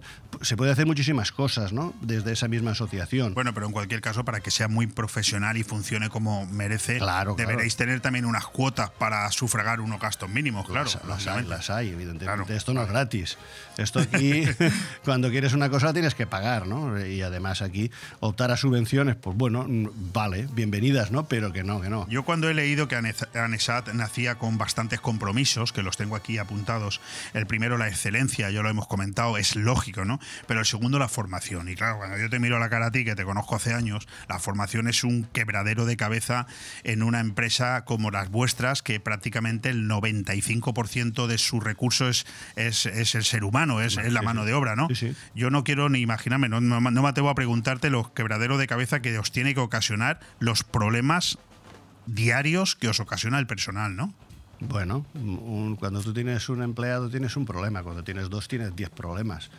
Cuando tienes 20, pues imagínate. ¿Y tú cuántos ¿no? tienes? Pues bastantes. Ba- bastantes, bastantes. bastantes, ¿eh? bastantes más de Cerca 20. de 100, ¿no? Pues, eh, en fin, estamos hablando de números muy, muy elevados y entonces, oye, al final siempre hay bajas, hay... eh, a ver, estamos trabajando con personas, siempre hay movimientos donde te puedes hacer daño, mm, al levantar un mayor, al- o sea, al hacer cualquier movimiento siempre tienes un montón Pero, de riesgo, pero ¿no? cuando ah, eh, digamos que habláis de, de un compromiso tiene que ser la formación es porque notáis que eh, os costará muchísimo encontrar gente que esté formada, ¿no? Eso es la primera. Y después esto tiene, necesitas una formación continua. Es decir, aquí no te vale. Esto es, a ver, esto es como un médico, como cualquier profesional, ¿no? Tú no puedes dejar nunca de aprender, ¿no? Y entonces en esto siempre hay técnicas nuevas, hay un montón de, de- de innovaciones que, que al final. A ver, estamos vivos, por lo tanto. Sí, porque, claro, es un yo- sector yo- que está muy vivo. Yo me imagino, digo, un, un bar mm, dice necesito personal. Oye, el primero que llega y dice que es camarero, pues hombre, no lo sabes, pero te, te salva el día, ¿no? Pero vosotros no. Vosotros decís necesito personal y no vale cualquiera que llegue por allí y diga, oye, yo quiero trabajar de esto, va- ¿no? vale cualquiera. A ver, es que ni siquiera para limpiar o para planchar. Eh, eh, en- entre nuestros servicios está el servicio doméstico, donde está el tema de la, de la higiene del domicilio y está dentro de la higiene, de la higiene pues oye, si, si, si el, el- el- el usuario utiliza camisas, pues habrá que plancharle las camisas. ¿no? Correcto. Entonces, en fin, hay que saber planchar. Madre mía, qué complicado. Sí, sí, no es nada fácil. Nosotros, en cuanto a los planes de igualdad, nosotros somos eh, pioneros también en el, en el tema de, de la aplicación de planes de igualdad. Eh, en nuestro caso, la igualdad no hay que tenerla en cuenta solamente como, como sexo de, de- hombres y mujeres, porque en nuestro caso incumpliríamos absolutamente, porque el 97% son, son mujeres lo que tenemos en, en nuestra plantilla. Pero, Sí que pero no porque no le deis trabajo a los hombres, sino porque lo, no, no, lo- porque son no, mujeres. hay, no los hay. Es que no los hay. Es que aunque tú vayas a buscarlos, al final dices, oye, mira, yo necesitaría varones porque al final tienen más, más, fuerza, Más fuerza. pueden movilizar Sí. mejor. En fin, es una cuestión también de técnica, ¿no? El- A la hora de movilizar a, a- a un usuario. Pero bueno, eh, muchas veces pedimos eh, hombres por, por una cuestión de, de- de fuerza nada más. ¿Eh? No- Vicente, una- de- desde el momento que tú, por cierto, ¿cuándo fundasteis Nos Importas? En 2011. En 2011 han pasado 12 años, jurarías que han pasado 100, ¿no? Una vida. Una vida, vale, perfecto. Una vida. ¿Y, y cómo nace tu vocación en este sector? Es que hace 11 años y tú no tienes 30. No, no, no, no, no, no. Esto es, es Ana la que, la que. Ah, es Ana, mira. Anastasia es la que, de alguna manera, es la que me, me imprime este. este ah, pues mira, este ya he aprendido yo algo y no lo sabía. Es este gusanillo. Ella hace un curso de, de formación de, de- de- de ayuda a domicilio y a partir de que ella hace ese curso, eh, una de las profesoras, que es eh, Loli Guardiola, es socia nuestra y entonces cuando me plantea Ana, en fin, eh, oye, esto tal, no sé qué, podríamos montar un- una empresa de este Fíjate. tipo y tal, y bueno, de de broma en broma, 2011 cerramos ese año en, en diciembre con, con tres personas en plantilla. Te iba a decir. La familia decir, ahora es eh, un poquito más grande, ¿no? Si han pasado 12 años y se puede haber multiplicado la plantilla por 10, no, por 300. Lo voy a dejar ahí. Pues entonces, claro, el, el- el tema, el tema es ese, pero bueno, además había una necesidad también en, la- en, en Benidorm. La empresa que llevaba el servicio municipal eh, estaba en suspensión de pagos, en fin, eh, hubo un montón de problemas en ese momento y mm, llevábamos el viento de cola, es decir, en ese momento. Yo, yo te he preguntado lo de nos importas y lo de tu vocación, porque ahora, claro, al, al ver que precisamente no tiene tanta vida, eh, nos importa si tiene una gran implantación y una gran marca en la comarca, pero no tanta vida, estamos hablando de 12 años. A ver, el futuro de la sociedad española son, son los cuidados a domicilio, nos guste o no nos guste, nos hacemos mayores y yo creo que estos temas hay que cuidarlo mucho. ¿Cuál es la evolución que tú has tenido precisamente como gerente de Nos Importas al ver esta dinámica? Oye, en estos 12 años, ¿cuánto has dicho? Uf, creo que lo que he sí me genera muchos problemas, pero es que es la empresa del futuro, es que es un acierto, vamos. Bueno, a ver, como, como ten en cuenta que aquí estamos hablando de, de- de un volumen de facturación importante con unos márgenes muy pequeños, porque al final esto, esto Eres el Juan Roche de los cuidados a domicilio. Es lo que vaya, ya será menos. No, me Pero bueno. refiero en cuanto a márgenes. Ya, ya, no, a ver, aquí los nosotros el- el- en, en- en- este, en este tipo de trabajo final, el, este tipo de empresas más que trabajo, es, es, eh, los márgenes que nos movemos son muy pequeños, los gastos son muy elevados, es decir, es que aquí dices, es que claro, la chica viene y, y- te va a cobrar X, ¿no? Vale, perfecto, pero es que tú tienes que sumarle sus, sus pagas extras, tienes que sumarle sus bajas, tienes que sumar la gestoría, seguridad social. seguridad social, es un 35%, tienes que sumarle la asesoría, tienes que sumarle la, Todo. co- la coordinación, Un, un, eh, una oficina, unos teléfonos, una- unos gastos informáticos, uno- unos tributos que tenemos que tener, tenemos que llevar todo el servicio de, de lo que habíamos dicho antes de, de igualdad, que eso es un, un plus que tienes que poner, Eh, después llevamos todo un servicio de seguimiento a domicilio cada, en nuestro caso, además una empresa puntera de aquí de Benidorm que se llama es Vigilant, eh, tenemos un sistema de control eh, de- presencial. En cada domicilio nosotros ponemos un, un pequeño chip donde, donde identifica el domicilio y cuando entra la chica lleva un lector, un lector propio que no es su teléfono, es un lector que nosotros le damos, eh, donde eh, se registra la entrada y la salida. Por lo tanto, sabemos en todo momento eh, el tiempo que se, que, se, que se está. Y facturamos sobre el tiempo que se está. Es decir, yo no te facturo una hora y he estado 40 minutos. No, no. Correcto. Aquí puedo tiene que coincidir y además informatizado y no en mi plataforma, en la plataforma de Vigilant, que es una empresa muy seria del sector, por lo tanto. Recuerdo cuando. eh, en fin, los gastos son muchos. Sí, sí, sí, sí. No, no, y no, sí. que no es por llorar, ¿vale? No, Esto- perdona. Llorar a la llorería, pero. Perdona, como si yo no lo supiera. Es decir, que creo que en ese sentido hablamos de lo mismo, ¿no? Eh, no, que digo yo que, que recuerdo que ayer por la tarde, cuando te propuse que vinieras a hablarnos un poquito de Anesat, eh, te dije, bueno, vamos a hablar también de Y vamos a hablar también de las motos. Y me dijiste, mira, Leo, escúchame, vamos a hablar de Anesat. Y, y yo digo, Vicente, que tendremos tiempo. El tiempo se ha pasado.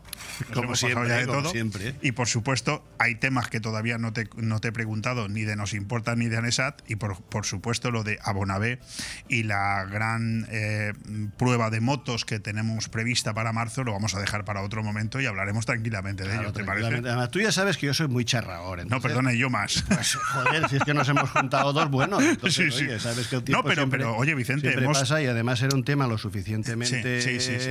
extenso e importante como para dedicarle el rato que le hemos dedicado, ¿no? Porque además, como bien has dicho tú, es una necesidad, es algo que tenemos aquí a diario, que vamos a vivir. Cuando tú tienes cierta edad, empiezas a ver que en tu entorno esto se necesita cada vez más. Correcto. Pero además no solamente es una cuestión de edad, porque nosotros tenemos servicio. a ver, tú te caes en, tu- en la calle, te rompes una pierna y te quedas inmovilizado y, y ¿qué haces? ¿Y qué haces? ¿Qué haces? Si tu pareja está trabajando, tu mujer o lo que sea, ¿qué, qué haces? Pues oye, para eso tienes empresas como la nuestra. Correcto. Que no lo había en pensado. En Benidorm hay varias empresas de, de- de nuestro sector, que algunas, una más antigua y otras que son más nuevas. La mayoría son mucho más nuevas. Entonces, oye, al final tenemos que cubrir esas necesidades que cada vez son mayores y que y necesitamos. Pues con esa información nos vamos a quedar. Eh, Vicente Sabal, nuevo vicepresidente, primer vicepresidente de la nueva Asociación Nacional de Empresas de Servicios de Asistencia a Domicilio, ANESAT. Enhorabuena por la parte que te corresponde, enhorabuena a Benidor, porque tenerte a ti de vicepresidente es, es un dato importante que yo quiero resaltar y nos quedamos con con Nos Importas, eh, la empresa de servicio a domicilio que hay aquí, de ayuda a domicilio en, en Benidorm, para que la gente eh, pueda llegar hasta vosotros en el caso de que necesitara encontraros, ¿cómo lo puede hacer? Bueno, pues eh, directamente a nuestra oficina que está en la calle Venus número 3 o a través del teléfono, página web, correo electrónico. Nosimportas.com. Nosimportas.com. Correcto. Pues Vicente, muchísimas gracias. A. Quedamos pendientes para Bonavé, ¿vale? Estamos en ello. Un abrazo. Cuídate. Bon Radio. Nos gusta que te guste. Si quieres que tu hogar o tu negocio tengan una identidad propia, en Decoración Domifusta diseñamos y montamos el ambiente único y personalizado que necesitas. Con más de 15 años de experiencia como fabricantes de mobiliario y decoración a medida, en Domifusta creamos el entorno ideal que hará de tu vivienda o local un lugar mágico y exclusivo. Decoración Domifusta. Para cualquier consulta e información, contacta con nosotros en el correo ventas.3 arroba domifusta.es. Si lo que buscas es creatividad y funcionalidad en tu entorno, empieza a diseñar en Domifusta. En noviembre sigue el ofertón. En Carnicería Alfonso Lara, ahora sí que sí. Últimos días para llevarte una paletilla ibérica con su funda de regalo por 49,90 euros. El regalo perfecto para esta Navidad. Date prisa y haz tu reserva al 966 44 53 34, porque quedan pocas unidades. Carnicería Alfonso Lara, calle Garita 10. En Benidorm.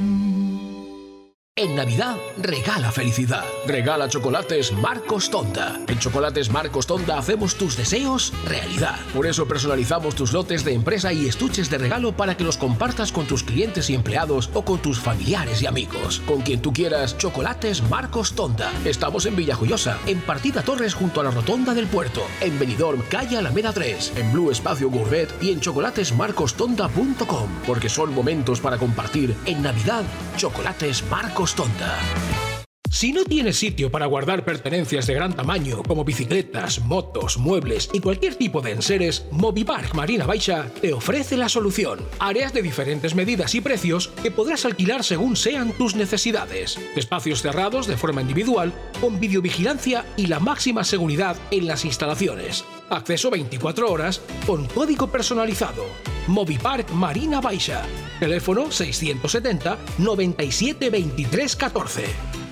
Zarcar no solo es un lugar para echar gasolina a tu vehículo, también es una panadería, una cafetería, ese supermercado en domingo, un punto de encuentro o donde comprar el periódico o el butano.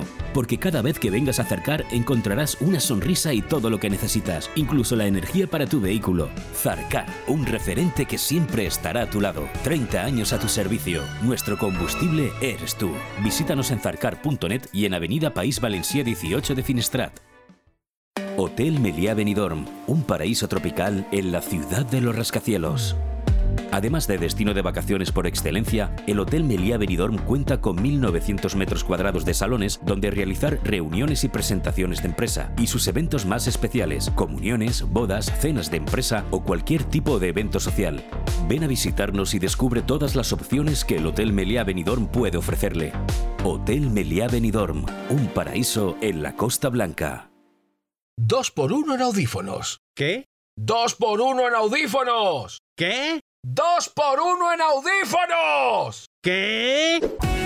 Ahora, en Specsavers Audiología, llévese 2x1 en audífonos. Se lo podemos decir más claro, pero no más alto con los nuevos audífonos de Specsavers Benidorm.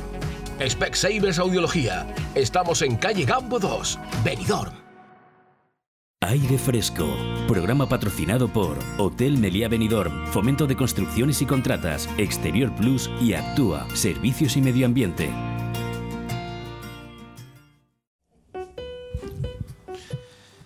En En 2022 se registraron, atención, más de 90.000 libros en España. El Ministerio de Cultura y Deporte confirmó en la estadística de la edición española de libros 2022 que el número de libros inscritos había sido, atención, ¿eh? 92.616, de los que el 62% fueron en soporte papel y el 34% restante en otros soportes. Por tipo de soporte, la cifra de libros en papel en 2022 ha disminuido un 5,12% con respecto al ejercicio anterior, mientras que aquellos inscritos en otros soportes aumentaron en casi un 12%. Por subsectores, el comportamiento más favorable se observa en los libros de texto, que aumentan tanto en soporte papel como en otros soportes con respecto a 2021. El 35% de los libros inscritos se dedicó a ciencias sociales y humanidades, seguido por los de creación literaria, los científicos y técnicos, los dedicados a infantil y juvenil, los libros de texto y aquellos dedicados a tiempo libre. Si se atiende al tipo de edición, las primeras ediciones supusieron un 98% del total. Por titularidad del editor, el 92% se corresponde con edición privada. En fin, son numerosos números los que tengo yo aquí porque tengo delante mía bueno, él tiene un nombre, que yo no lo voy a decir, porque él es Juan Díaz, que es como es su seudónimo y es como hay que respetar el nombre de los escritores, que así es como firman. Querido Juan, ¿qué tal? ¿Cómo estás? Eh, muy bien, muy, muy buenos días. Muchas gracias por traerme. Hombre, faltaría más, un placer. Y aquí estoy dispuesto a contarte todo lo que quieras. Oye, Juan, eh, una pregunta, bueno, muchas preguntas. A ti cuando yo digo que en 2022 se registraron más de 90.000 libros en España, eh, este dato a ti, ¿qué, ¿qué opinión te merece? Pues si te digo la verdad, me hago la pregunta, eh, ¿quién gana el dinero de los 92 de los 92.000 escritores? Porque los escritores no. Lo ganarán alguien menos el que escribe, excepto los genios y los que venden más de 100.000 libros. Eh, sí, bueno, yo, eh, fíjate que yo cuando he leído el dato esta mañana, preparándome un poquito la conversación contigo, se me habían venido a la mente otras cuestiones, ¿no? Como que quizás se escribe demasiado en España y se lee demasiado poco. Estoy de acuerdo contigo, porque ahora eh, cualquier persona, eh, cualquier joven sobre todo, mucha gente te pregunta muchas veces, ¿me puedes escribir mi vida? Todo el mundo se piensa que porque haya hecho durante 10 años alguna cosa excepcional, que es motivo para hacer una novela o para escribirlo, ¿no? Se puede escribir lo que se quiera como es libertad de expresión. Ahora, que sea bueno, que tenga calidad, pues no. ¿Eres, ¿Eres un buen lector, Juan? 60 libros al año.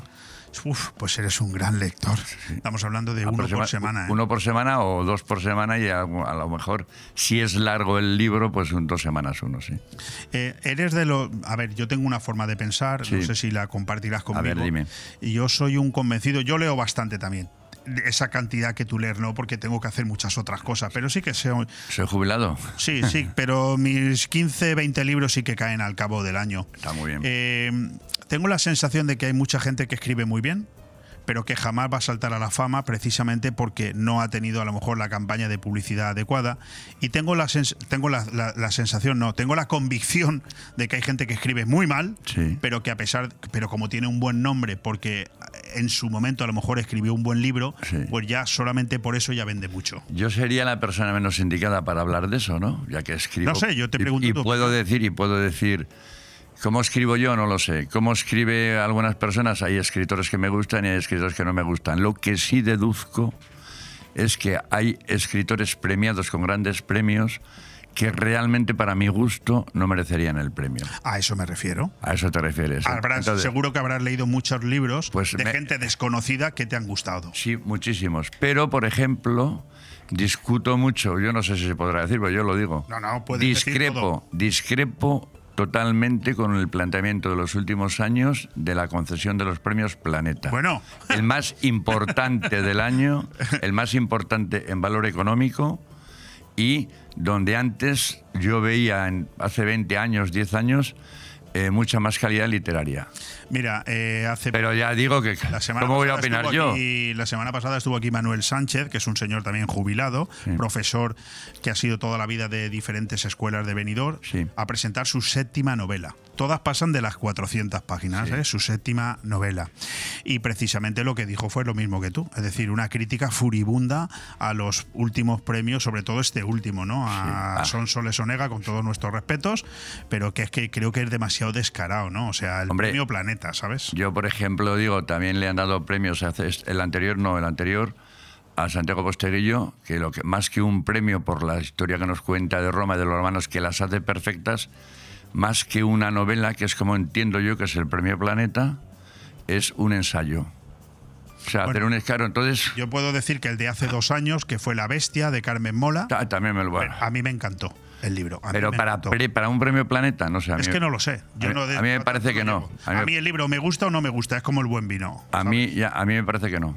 Para un premio Planeta no es una novela más, una novela muy buena, muy bien elaborada, pero para un premio Planeta yo creo que tiene que tener bastante más calidad. Bueno, ¿por qué está aquí Juan Díaz? Eh, lo acabo de conocer, ¿eh? Nos hemos conocido Sí, de las redes, nos hemos hecho buenos amigos. Juan Díaz está aquí, yo tengo su libro delante mía. Si estás enfocándome desde la cámara, os lo presento: El robo de los cálices de Cristo. Es un libro eh, que él lo presenta eh, próximamente. Yo tengo aquí todos los datos, pero quiero que seas tú. Vamos a empezar a hablar del libro. ¿Este, este es tu primer libro? No, no, no. Esto, mi primer libro se publicó en el año 2013. Se titulaba Manipulación. Ah, vale, lo he leído, sí. Y es, y es un premio relacionado. Pero bueno, era un libro un poco incompleto porque un fallo técnico con. Tampoco se, puede, se debe decir, pero se dice. Un fallo técnico con la mala interpretación de la corrección de errores de la editorial y del autor y de la leche, como sea, pues hizo que se tiraran ya, eh, que, se hubieran, que se hubieran publicado con errores. Entonces yo tomé la decisión que se publique. Se pone una nota al principio de qué errores hay. Sencillos, no es una eso lo tiene que leer. Tú escribes y tú escribes. Y ahora y más y más ahora cuando estás en el ordenador que escribes y das a teclas que te pone una palabra que tú no has puesto. Correcto. Porque es que hay que ir ya joder, hay que pensar en 280.000 palabras, ¿no? Pero bueno, eso. Entonces el primero fue manipulación, el primero oficial. Y después de manipulación eh, fue como una especie de ficción porque claro, soy de aquella era prejubilado del régimen especial de la minería del carbón. Y como prejubilado del régimen especial de la minería del carbón, no puedes tener ingresos para el Estado español. Ningún ingreso extra. Porque te está pagando parte de ello el Estado, ¿no? Bien. Entonces, en la seguridad social, eh, hablando con responsables de la seguridad bueno, se considera que este primer libro usted tira 500 ejemplares y, y se considera que es eh, amateur. Pero si continúa, eh, le tenemos... Le vamos a pasar a le- cuchillo. no, te pasan a cuchillo, pero bueno, ahora como jubilado, gracias a Dios, hace 4 o 5 años, el día de mi cumpleaños, el día 28 de diciembre... El día de los santos Sí. inocentes, sí, señor. Qué inocentada, Liza, mis padres. Dilo, Sí. venga, dilo. Qué inocentada, sí. El Día de los Santos Inocentes, eh, el- estando en el gobierno, el gobierno socialista, aprobaron una ley después de reclamarlo multitud de escritores profesionales jubilados. Porque se jubilaban y no podían seguir escribiendo. Ah, sí, podían seguir, de lo que podían seguir escribiendo si perdían parte de su pensión, ¿no? Bien. Entonces aprobaron esa ley y ahora tenemos derecho a eh, derechos de autor con, una li- con unas limitaciones. Si tú no alcanzas en dinero lo que te tenga que pagar una editorial, en dinero, en dinero el salario mínimo interprofesional anual, pues no tienes que Oye, declarar. que, de- tú que eres un casi ya un profesional de la escritura, Bueno, ¿no? no, ¿Qué, bueno. qué- qué cantidad de libros ha de vender un escritor cualquiera para considerar que ese libro ha tenido éxito? Yo para mí, menos de... Menos, voy a decir una, una salvajada, ¿eh? pero menos de 10.000 no es éxito. No es éxito. Menos de 10.000 y, y por encima de 10.000 que Por encima de 10.000 ya es más éxito porque ya gana más dinero el escritor y le, an- y la- y le anima a vivir de ello. Pero te, te- las editoriales te llaman, eh, pasa algo a partir de 10.000, hay algún Hombre, a, canon? a partir de 10.000 lo normal, incluso si se regalaran 10.000 libros en Internet, te explico. Eh, mi hijo el mayor eh, ha publicado ya tres libros y el primero regaló 10.000. ¿Ah, sí? en las redes sociales.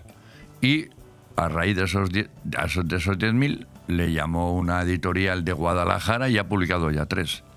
Pero ahora no ha pasado de ahí.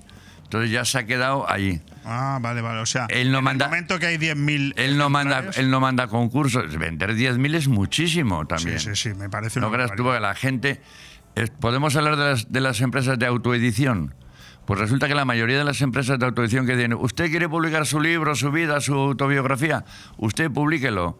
Y usted lo, lo publica, le dice, le tira usted 500 ejemplares y ya tiene usted su libro y tal, aunque, no, aunque esté mal hecho, lo que sea y tal.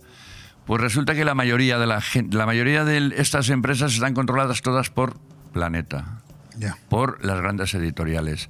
Entonces, ¿qué hacen? Copan el mercado. ¿Qué editorial se atreve joven a...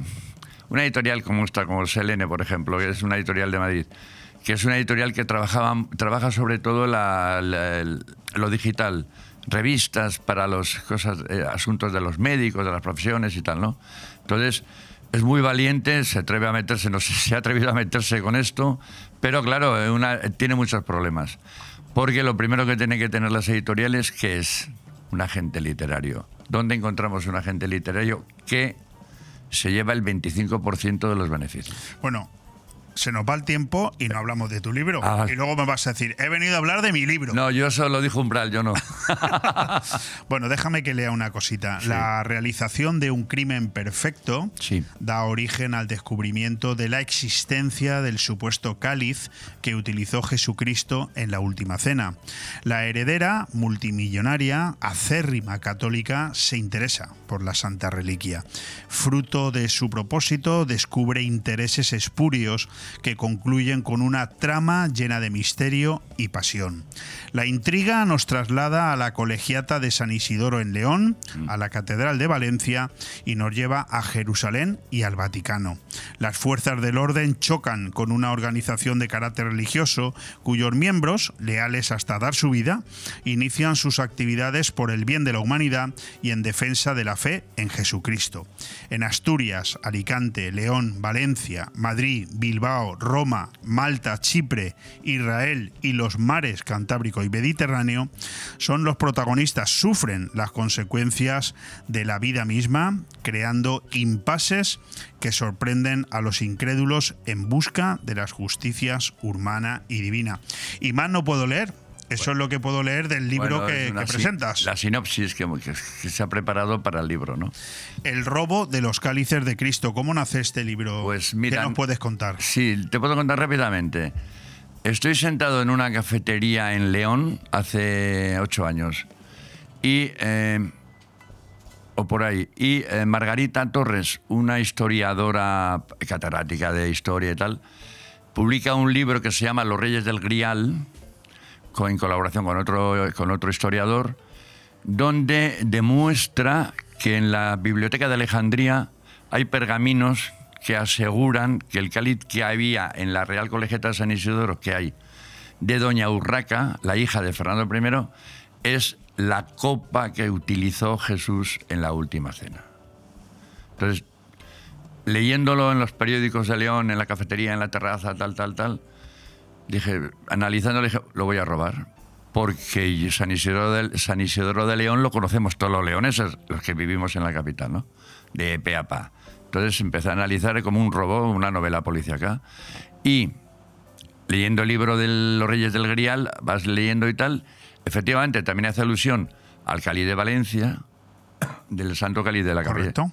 Y a otros 248 cálices más que hay en Europa. Para que veas. Como para saber realmente cuál ¿Verdad? es el que, el que, el que es cierto. Exacto. Entonces la historia, llego a, llego, a, llego a vivir a Benidorm, ya me jubilo, no me jubilo todavía, me jubilé en Benidorm. Llego a vivir a Benidorm porque Benidorm es el paraíso, a, Correcto. a nivel del clima y a nivel del divertimento para una persona de mi edad, vale. He divorciado, perfectamente Oh, libre. qué maravilla. Perfectamente libre, ya, ¿verdad? Lo tienes todo. Ya casi. Divorciado, escritor, una maravilla. bueno, y eh, llego a Benidorm y ¿qué pasa en Benidorm? Eh, que voy, eh, bueno, me interesa, voy a Valencia. Leo calle Valencia, ya lo había leído ahí, fui hasta Valencia. Y veo lo de Valencia y digo, no puede ser. El de Valencia es 200 años después del de León. Aquí alguien está haciendo algo raro. Pero resulta que los de Valencia dicen que el de León es falso. Y los de León dicen que el de Valencia es falso. Los de León se basan en los datos de los pergaminos y los de Valencia que en el, el Papa, cuando el año jubilar valenciano, dijo que este era el que más se acercaba a la realidad. Ya. Entonces digo yo, ¿y los otros 248 cómo hacemos esto? ¿Qué- ¿Cómo hacemos? Sí. Solución, una señora católica cristiana tal tal lee el libro lee el libro de Margarita Torres, así empieza la novela, lee el libro de Margarita Torres y se trastorna, se hace mística y los quiere los cálices para llevarlos a Jerusalén. Ya no digo más. Fantástico, no, no puedes decir más porque entonces no vamos a. Hay tener muchas más La cosas. posibilidad No, no, el Yo- final no se lo espera nadie. Yo tengo el, el ejemplar en mi mano, estamos hablando. Ese es tuyo. Sí, pues muchísimas gracias. Hablamos de 373 páginas. Eh, quité 200. ¿Ah, sí? Sí, sí. Eso se hace, vas quitando paja y vas centrándote. Por eso rápida. El robo de los cálices de Cristo, Juan Díaz de la editorial Selene. La, que- pre- la presentación, ya sabes dónde es. no, en- te, te iba te iba a decir, Eso, en el- presentación este viernes, este viernes, 1 de diciembre. a las siete y media de la tarde, en el Salón de Actos del Ayuntamiento. Que lo único que puedo decirle al Ayuntamiento de Benidorm, empezando por Fernando, por el encargado de la red de bibliotecas, bueno, todos son facilidades, gente muy seria, muy bien, se ha comportado perfectamente bien. Incluso llegué a conocer ya al concejal de comunicación que se llama Juan Díaz. jeje. Como tú. Me hace gracia. no sabía, ¿eh? Y, Sí, Juan Díaz, claro. Y también, pero fenomenal y tal. Entonces sé que voy a colar más veces con el ayuntamiento de Benidorm, lo sé, porque habrá más libros, habrá más historias y porque veo que es un equipo que a nivel de cultura pues está empezando a preparar muy bien, muy bien, muy bien. Están preparando, ayudando a la gente, no ponen pegas. Bueno, a mí me gustaría que nos dijeras qué más va a pasar este viernes, porque Pues bueno, lo más importante de lo que me he inventado fue a raíz de una visita en París que vi cine y libros. En León, cuando publiqué Manipulación, e inventé vino y libros y se presentaba en locales chiquititos el libro con eh, los vinos que ponía una bodega y con las tapitas que ponían los bares. Fantástico. Entonces en Benidorm dije, una presentación de un libro tiene que durar 15, 20 minutos como máximo. Y el autor habla muy poco, habla el mantenedor y el presentador del, del- del acto, ¿no? Pero yo creo que sea ameno y quiero que sea distinto. Entonces, tú conoces a Javier Carrillo, es un Correcto, tenor. mucho. Yo le conocí cuando fui a estudiar inglés al antiguo ayuntamiento con él, coincidimos los dos, dos, tres años, dos años. Y eh, le, le comenté, oye, ¿te apetecía, te apetece cantar? Porque él canta por ahí, es un tenor. Y dice, ya no tengo pianista. Dije, coño, ¿no puedes buscar, un- perdona, ¿no puedes buscar una, un concertista de guitarra? Y sí, ha encontrado un, un concertista de guitarra que es este... Sí, Adolfo. Adolfo Panero, que es, bueno, eh, un virtuoso, porque ha estudiado muchos sitios y tal. Y bueno, han ensayado en tal, lo han preparado todo muy bien. Y encima, claro, hay que limitarles, porque ellos se creen artistas y genios, como bueno, en el fondo lo son, pero Correcto. 20 minutos de actuación, 20-25 minutos, habla el presentador y también va a haber sorpresas, porque he decidido, al final va a haber una sorpresa, porque hombre, si acabamos el 1 de diciembre eh, en menos de una hora el- el- la presentación de un libro, coño, habrá que cantar un villancico para empezar las fiestas Me de Navidad, bien, ¿no? Me parece muy bien. Y después- además viernes por la tarde. Viernes por la tarde para, bueno, yo tengo un problema porque vienen los de la editorial, que son increíbles, y viene el presentador este Luis Hernández, que es actor, bueno, fenomenal también, que es, bueno, solamente ese haciendo sus cosas ya llenaría de público y tal, como Javier. Correcto. Por eso, entonces, Bueno, pues oye, Juan, no tenemos tiempo para más. Juan Díaz, natural de León, residente en Benidorm desde hace una década, jubilado de la minería. Tal como él nos ha dicho, pues bueno, pues ahora le ha dado por escribir, aunque ojo, ya hizo sus pinitos hace años en la literatura, también ha sido jefe de prensa, también ha hecho programas de radio, tiene una importante relación con Villablino, cosa que a mí me gusta mucho porque es un pueblo que me encanta de León. Y este viernes lo vamos a tener en exclusiva a las siete y media de la tarde en el Salón de Actos del Ayuntamiento de Benidorm, presentando su novela El robo de los cálices de Cristo. Por lo tanto, si no te quieres quedar sin esta novela y además quieres escuchar a Adolfo Panero, quieres oír cantar a Javier Carrillo y quieres pasar una tarde agradable, lo tienes fácil porque es gratis hasta que se complete el aforo. Viernes 1 de diciembre, siete y media de la tarde, Salón de Actos del Ayuntamiento de Benidorm. Juan, muchísimas gracias. A ti, por favor. Por haber venido. Enhorabuena, porque Gracias. para mí cualquier persona que escribe un libro merece una enhorabuena. Insisto, El robo de los cálices de Cristo. A tu disposición. Un fuerte abrazo. Igualmente.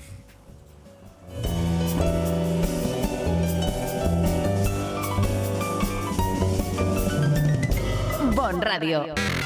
Nos gusta que te guste. ¡Me encanta Juguetilandia! Llévate los juguetes de la tele a precios increíbles y alucina con nuestras ofertas. Estas navidades disfruta de nuestra zona outlet dentro de la nueva tienda Juguetilandia Finestrat, con más de 2.000 metros cuadrados. Has escuchado bien, zona outlet con descuentos directos de hasta el 80% y precios de fábrica. Te esperamos en la nueva tienda de Juguetilandia Finestrat, en calle Rafael Alberti, antiguo Bricorama. Y también estamos en juguetilandia.com. Juguetilandia, el lugar donde hay más juguetes. ¿Te mueve la pasión por el baile? ¿Sabes que hay algo dentro de ti que hace mover tus pies con la música? En Estudio de Danza Paqui Mora podemos ayudarte. Baile clásico, flamenco, sevillanas, pilates, contemporáneo, mantenimiento, baile en línea y baile español. Elige tu manera de expresarte en Estudio de Danza Paqui Mora. Llama y reserva ya tu plaza al 658-383561. Estamos en calle Santa Cristina, número 2 de Benidorm. Estudio de Danza Paqui Mora. 3, 2, 1, empezamos. Con Europa, Benidorm sigue avanzando hacia la sostenibilidad integral. Estamos transformando Benidorm. Ya somos una ciudad más accesible, más verde y más cómoda.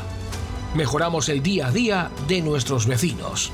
Estrategia de Desarrollo Urbano Sostenible e Integrador EDUSI de Benidorm. Una manera de hacer Europa. Proyecto cofinanciado por el Fondo Europeo de Desarrollo Regional. En Nos Importas te ofrecemos los mejores servicios asistenciales para la tranquilidad de tus familiares. Somos profesionales del sector sociosanitario con ayuda a domicilio para venidor y comarca y siempre al servicio de los que más lo necesitan. Visítanos en www.nosimportas.es y al 96 586 46 75, porque el cuidado más especial es el que queremos para los nuestros, porque tú nos importas. Allá donde mires, arriba o abajo, Grupo Pecal lo tiene que ni pintado. Y nunca mejor dicho, ahora las paredes y suelo de tu garaje relucirán como nunca. Además de realizar pavimentos industriales y deportivos, impermeabilización y rehabilitación de superficies y fachadas, el mundo de la pintura no tiene secretos para nosotros. Entra en pecal.es y decide de qué manera podemos ayudarte. Grupo Pecal, desde Altea, para todo el mundo.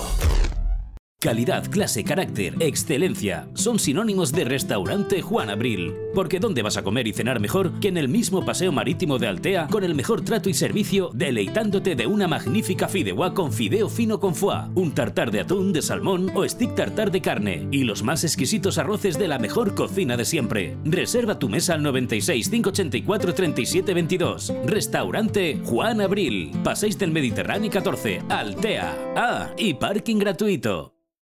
Es hora de renovar tu cocina, o mejor, renovar los electrodomésticos de tu cocina. Ven a Milar Fotocine Granada y equípala con las mejores marcas en electrodomésticos. Hará tu vida más fácil y además ahorras tiempo y mucho dinero. 50 años dando calidad, precio y servicio. Estamos en Avenida Los Almendros 20 y en calle Garita número 12 de Benidorm, con una hora de parking gratis. Los electrodomésticos de mi cocina, sí, en Milar Fotocine Granada. Aire Fresco, programa patrocinado por Hotel Meliá Benidorm, Fomento de Construcciones y Contratas, Exterior Plus y Actúa, Servicios y Medio Ambiente.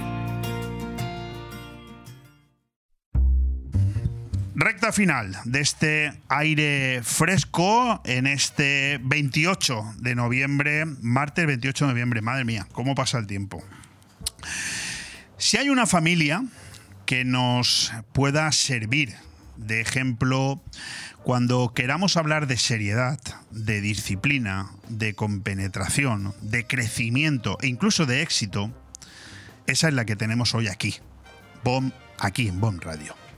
En dos ocasiones hemos tenido al patriarca y hoy son dos de sus hijos los que nos acompañan. Da igual, que sea el patriarca o que sean los hijos, el modelo es calcado.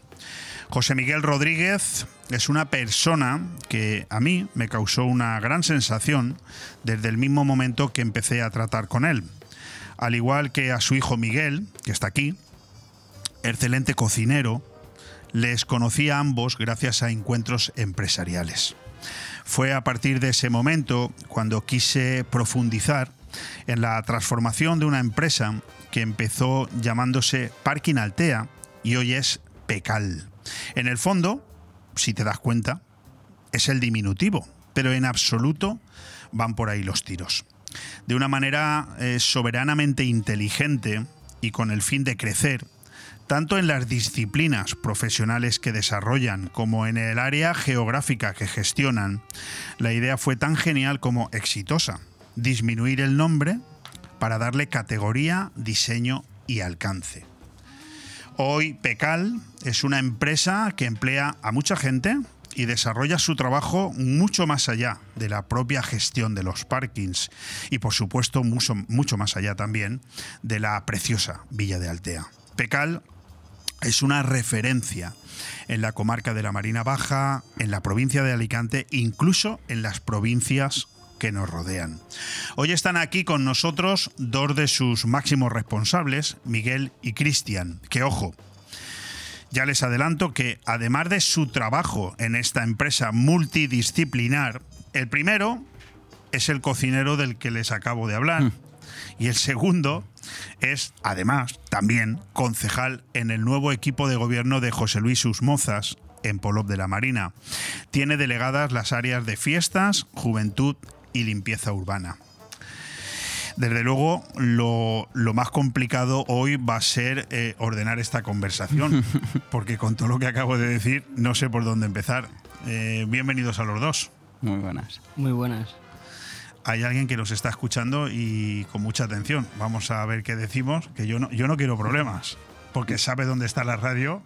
Hay que estar atentos a ver lo que decimos, porque si más se queja siempre es mi madre. Cuando no la nombramos se queja.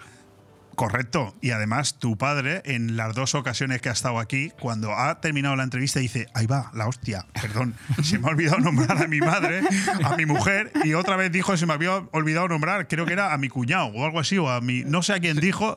Digo, todos los días se te olvida alguien. Sí, al final siempre hay alguien que está diciendo, mira, que no me han nombrado. No me ha nombrado, pues cuidadín, cuidadín.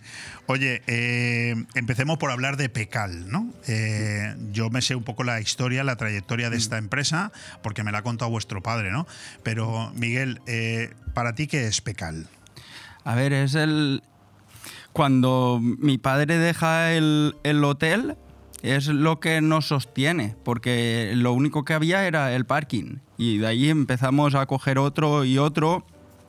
Cogimos la gestión también en la vila por unos meses y empezamos ahí y ya empezó en la vila y ya empezamos a, a pintar los garajes y hacerlo y ya se, se profesionalizó la, la empresa y, y de ahí empezaron a salir nuevos trabajos y ya pues mira, O sea, pues- esa- es a partir de la gestión de un parking cuando, mm, escuchándote, ¿eh? Hmm. me da la sensación de que en el propio parking os dais cuenta de que se pueden hacer más cosas, pero que casi os lo va dando el propio parking. Sí, ¿no? sí, Esa-. La evolución de esas, de esas actividades. Cristian, ¿tú eres más joven que Miguel? Yo sí. Un poco más, ¿no? Un poco más. ¿Y, y para ti qué es Pecal? Pues para mí Pecal al principio era como lo- la obligación, El marrón, ¿no? el marrón. El marrón, ¿no? Era una obligación porque mi padre me hacía trabajar, pues eso, todos los veranos, ir a trabajar o al parking o, o al- o a la obra. Y ya poco a poco ya se ha hecho eh, mi trabajo diario, que también es una- un trabajo que me gusta, cada vez me gusta más. La, la evolución que sufrís, im- imagino, ¿no? Los dos, eh, sobre todo tú, Cristian, por lo que acabas de decir, es eh, que nos damos cuenta de que los padres nos dicen que hay que trabajar. En ese momento a lo mejor no lo entendemos porque somos un poco críos, ¿no? Pero quizás con el paso de los años lo que tendríamos que estar es bastantes, bastantes años agradeciéndole a, a nuestro padre que, que hubiera actuado así, ¿no? Sí, exacto, es- así es porque también te da eh, el, el- porque yo por ejemplo estudié un ciclo de administración financiera y estuve trabajando, estuve un año en el ayuntamiento y luego también estuve haciendo prácticas en, en Chocolates Valor. Y ya de Con mi ahí. amigo Pedro López. Exacto. Y ya de ahí empecé, mi padre me dijo, bueno, pues Mira lo que tengo ahí, ¿eh? Marcos Tonda. Marcos Tonda, la Eh, no digas nada, ¿eh? aquí no ya... Escucha, aquí todo el que quiera traer chocolate, bienvenido. Es ¿eh? bienvenido. Nosotros no El que no a traiga nadie, ¿eh? comida, bienvenido es, ¿no? Y ya de ahí pues empezamos, empecé a trabajar con él, que él me dijo, si quieres trabajar conmigo, adelante, y si no, si quieres buscarte otra cosa, pero cada vez empecé a trabajar y me, me fue gustando más. Lo bueno de esto que no todos los días son iguales, no es monótono, cada día es algo distinto y pues Tengo la sensación, y si no es así, pues aquí estáis los dos para corregirme, eh, que vuestro padre, que es Juan Miguel, que aparte a mí me parece un tipo, claro, no sé si es porque soy cercano a su edad, ¿no? Pero a mí me parece un tío súper joven y súper, eh, vamos, dinámico, ¿no? Pa- pa- Claro, estoy hablando con sus dos hijos y digo, hostia, Juan Miguel es muy mayor. No, no, Juan Miguel es un tío joven, ¿no? me da la sensación de que no es el típico padre que te obliga a hacer las cosas, sino que, mm, no lo sé, no lo sé, es como si lo estuviera viendo, ¿no? Que te deja, oye, mm, tú solo date las bofetas que quieras y tú solito ya determinarás si esto es lo que quieres o no. Sí, exacto. Él al final, a ver, nos aconseja, porque es más mayor que nosotros y tiene más experiencia y nos aconseja, pues yo no haría esto o lo haría. Yo, por ejemplo, a mí me dijo, por ejemplo, en el ayuntamiento que él no lo no se metería. A mí también me lo dijo, de ti. También me lo dijo a mí. Yo si hubiera sido yo, le hubiera- no me hubiera metido. Pero bueno, eh, al final digo, bueno, voy a arriesgarme y... No, pero yo te felicito. ¿eh? No vamos a hablar aún de política, no sé si nos dará tiempo, pero yo te felicito.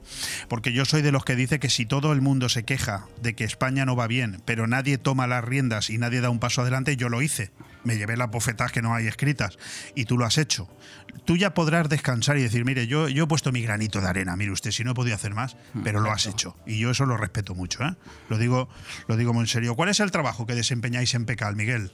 Yo ahora mismo estoy en pintura de pavimento. Estamos en el edificio de Colón ahora, que me disculpo ante los que hayan tenido que sacar los ciento y pico de coches de ahí, pero se les va a quedar un buen parking. Y estoy ahí en, en esa... Por ahora mismo estamos picando y dejando el, el suelo lo más liso posible para luego poder, poder pintar y dejarle un pavimento de epoxi muy chulo. A mí eh, me ha llegado un mensaje de un tal Javier Fuster que dice, a mí tampoco me han nombrado. ¿Qué pasa? ¿Que tenéis mucha gente por ahí? Sí. ¿Quién es El- Javier Fuster? Javier Fuster, pues por ahora, como ahora mismo estoy dándole más, bueno, más horas de, de mi vida, le estoy dedicando al ayuntamiento para ir sacando todo, pues es el que me da de desayunar todas las mañanas en el bar El Polmar. Pues Javier, ya te han nombrado, ¿eh? Ah, en el Polmar. Sí. ¿El ciclista? Sí. Ah, pues eh, amiguete mío, los dos hermanos, hombre, fodre. ¿Aún lo llevan ellos, el Polmar? Bueno, lleva Javi. Fodre. Ahí desayunaba yo con Alejandro Ponsoda. Mira, Fíjate si hace años de esto. hace años, ya. Fíjate si hace años de esto. Pues yo que sé, pues hará por lo menos treinta y tantos. Bueno, eh, ¿cuál es el cometido de cada uno? ¿Qué espera vuestro padre, Miguel? Eh, ¿qué, qué espera de ti en, en Pecal? que Porque, esté- porque algún día él también os habrá dejado caer, oye, eh, espabilar que hay que coger las Sí, riendas. ¿no? Ya cada vez tenemos más trato con los comerciales, con, con los que dueños de empresas que él les compra material, entonces nosotros ya nos vamos relacionando con ellos. Yo creo que lo que espera es que estemos a pie de obra y que luego en la gestión por las tardes. De momento era él el que venía a las eh, entrevistas aquí a la radio, ahora ya tampoco. O sea que me da la sensación de que está delegando bastante, ¿no, Sí, Cristian? la verdad es que cada día nos lo, nos lo va diciendo más, nos va tirando pullitas, nos, nos lo va diciendo. Yo, por ejemplo, al haber estudiado Administración Financiera, pues por las tardes, ahora me está costando un poco más, pero por las tardes siempre estoy con él en el ordenador, pasando algunas facturas, contestando correos. Y luego, pues ahora, cuando empiece ahora otra vez, que empiezo ahora el mes que viene ya de diario, pues... El mes que viene es el viernes, ¿eh? Sí, el, No lo no, hagan bueno, empezar el, lu- que- empezar el lunes. Ah, vale, bien, de acuerdo. ¿Es más fácil o es, sinceramente, ¿eh? ¿es más fácil o es más difícil trabajar en una empresa cuyo propietario es tu padre? Tiene sus pros y sus contras, pero sí es más No le puedes dar una bofetada, ¿no? No. No puedes, claro. no. Yo, por ejemplo, A veces- Claro. Yo, por ejemplo, lo llevo bien, porque no discuto de, de trabajo, con él nunca he discutido. Discuto más por temas en casa, de, de familia, que, que por temas de trabajo. Por temas de trabajo, la verdad que entre los tres nos entendemos bastante bien. ¿Cómo ha sido el crecimiento de Pecal visto por vosotros, Cristian? Pues visto por nosotros, a ver, ha sido yo he visto desde, desde fuera, ¿no? Porque yo ah, tampoco llevo, llevo, llevo cuatro años trabajando con mi padre. Pero visto desde fuera es, ha sido un poco complicado porque al, fin- al principio, los inicios, pues tienes que ir a visitar obras y nosotros veíamos como mi padre iba a todas las obras, dando su ta- una tarjeta, dándose a conocer, costaba que la gente te Lo que, llamara. lo que hay que currar, ¿eh? Para Exacto, llegar, ¿eh? exacto. Qué poco le agradecen algunos hijos. Sí, que ahora, por ejemplo, lo ves porque tienes mucho trabajo, la gente confía en ti, te llama, pero hay un trabajo detrás. Hay un trabajo detrás. Sí, y la, gente se, nosotros, la gente se cree que las cosas llegan por amor al arte. ¿no? exacto, y nosotros pues ya venimos un poco con el trabajo medio hecho. Solo estamos haciendo, pues, copiando un poco la. Con que sepáis aprovecharlo. Yo con eso ya. Ahora ya los administradores de fincas, constructoras y eso ya te llaman y antes tenías que... Veíamos cómo tenía que ir obra por obra presentándose. Pero eh, la licenciatura en quemadura de suela de zapato, esa la lleva solamente vuestro padre, ¿no? No, Nosotros también. También, también, También estáis lo hacemos, licenciados en sí. eso. Sí, es, yo, a mí sí que me gusta más estar en la obra. Me gusta estar, conocer eh, a la- al que nos contrata, estar y tratar con los trabajadores. Miguel, yo a ti te he conocido de cocinero. Sí, ese era mi oficio de antes. ¿Cómo que era? A ver, a ver, a ver. Yo te iba a preguntar cuál es el futuro del Miguel cocinero. Porque Pues, tu padre a mí siempre me ha hablado de que eres un tipo que eh, realmente a ti lo que te encantaría es estar en, en unos fogones, en una cocina. Ahora ya Yo cada, no creo que te haya jubilado. cada vez menos. Me sabe mal porque es un oficio muy bonito y animo al que le guste de que lo haga, pero cuando ves que mi padre me necesitó en, en el 2020 cuando hubo la pandemia, que al- en la obra no paraba de entrar faena y yo como estaba en, que estábamos cerrados, digo, bueno, pues yo me voy a, a probar. Y ahora ya no vuelve. Y ahora ya me va a costar, hago algún evento, el que me necesite le tiro un cable y... Fantástico. Siem- Siempre que hay algún al- alguien que necesite de alguna receta, algún asesoramiento, le voy a ayudar. Cocinero a domicilio. Eh, Algo hago, pero Oye, y Cristian, ¿y tú, concejal, eh, cómo fue esta decisión? Pues, a ver, fue una decisión porque estaba. Se Yo- ríe.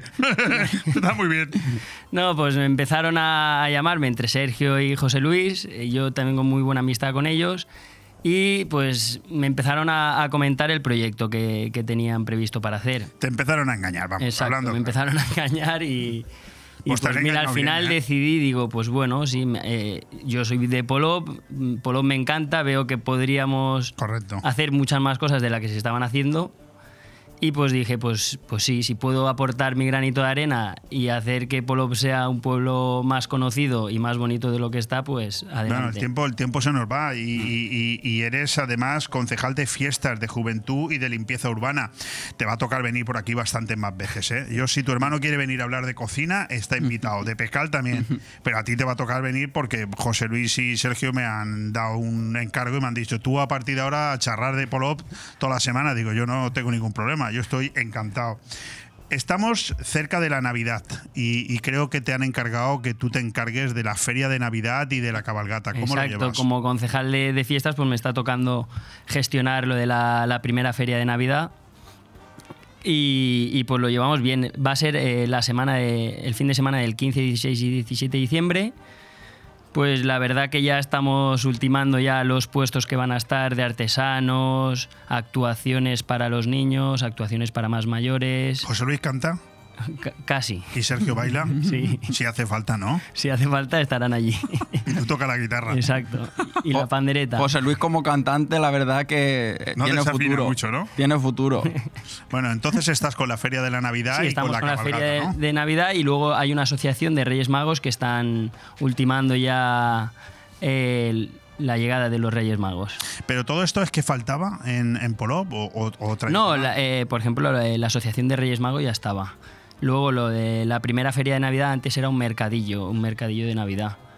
Y este año pues lo hemos hecho un poco más, más artesano, eh, lo hemos subido a la plaza de la iglesia, eh, van a ver también animales para que eh, la gente pueda visitarlos y luego estar a la casa de Papá Noel también. El, principal cometido de un concejal de juventud en un pueblecito como Polop, ese es, el objetivo es que la gente joven se quede allí a vivir.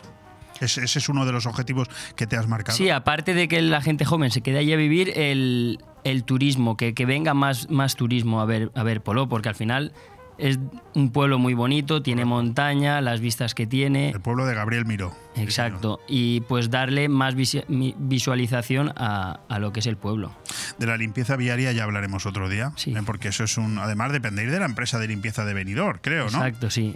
Pues nada, eso hay que llamar a mi amigo Ángel, que es el gerente, y te lo voy a presentar. Y si le tienes que poner las pilas, se las pones Y sin ningún está. problema. No nos queda tiempo para más. Eh, Miguel y Cristian Rodríguez Siscar. Que A mí lo de Siscar es que es un apellido que toda la vida me ha sonado mucho con el tema de Sí, lo- Pero claro, Han- soy familia, claro. Sí, sí, son nuestros tíos. Correcto. Sí. Bueno, pues ellos en Pecal hacen pavimentos, hacen pintura, hacen impermeabilización, hacen fachadas, llevan la gestión de aparcamientos. No nos queda tiempo, Mm. pero si no, os preguntaría cómo es posible gestionar tantas cosas a la misma vez y no volverse loco. Pues al final rápido. también se delega mucho en las personas que hay trabajando en los parkings, porque nos ayudan mucho. Y nosotros pues también eh, con, con el teléfono ahora las aplicaciones también ayudan mucho. Nosotros estamos pendientes. Todas las semanas estamos yendo a... los parkings nos llevan menos tiempo, pero la obra, que es lo que más nos lleva, estamos ahí pendientes todos los días. Pues con esos datos nos quedamos. Cristian, gracias. A ti. Miguel, muchas gracias. Muchas gracias a ti. Juan Miguel, espero que lo hayamos hecho bien, no te enfades mucho. Y muchísimas gracias, que nos marchamos ya al cabo de la Legión, al escritor Javier Cerezo, que ha estado aquí eh, profundizando sobre su preocupación por España. A Vicente Sabal, que os conoce bien, de Sí. gerente de Nos Importas y de Abona B, que se ha alegrado mucho de saber que veníais, que ibais a estar aquí. Yo lo, lo he podido ver ahí fuera y he hablado con Correcto. él. Y Nos marchamos. Juan Díaz, escritor, gracias. Cristian y Miguel Rodríguez Ciscar de Pecal, muchas gracias. Mañana aquí a la misma hora.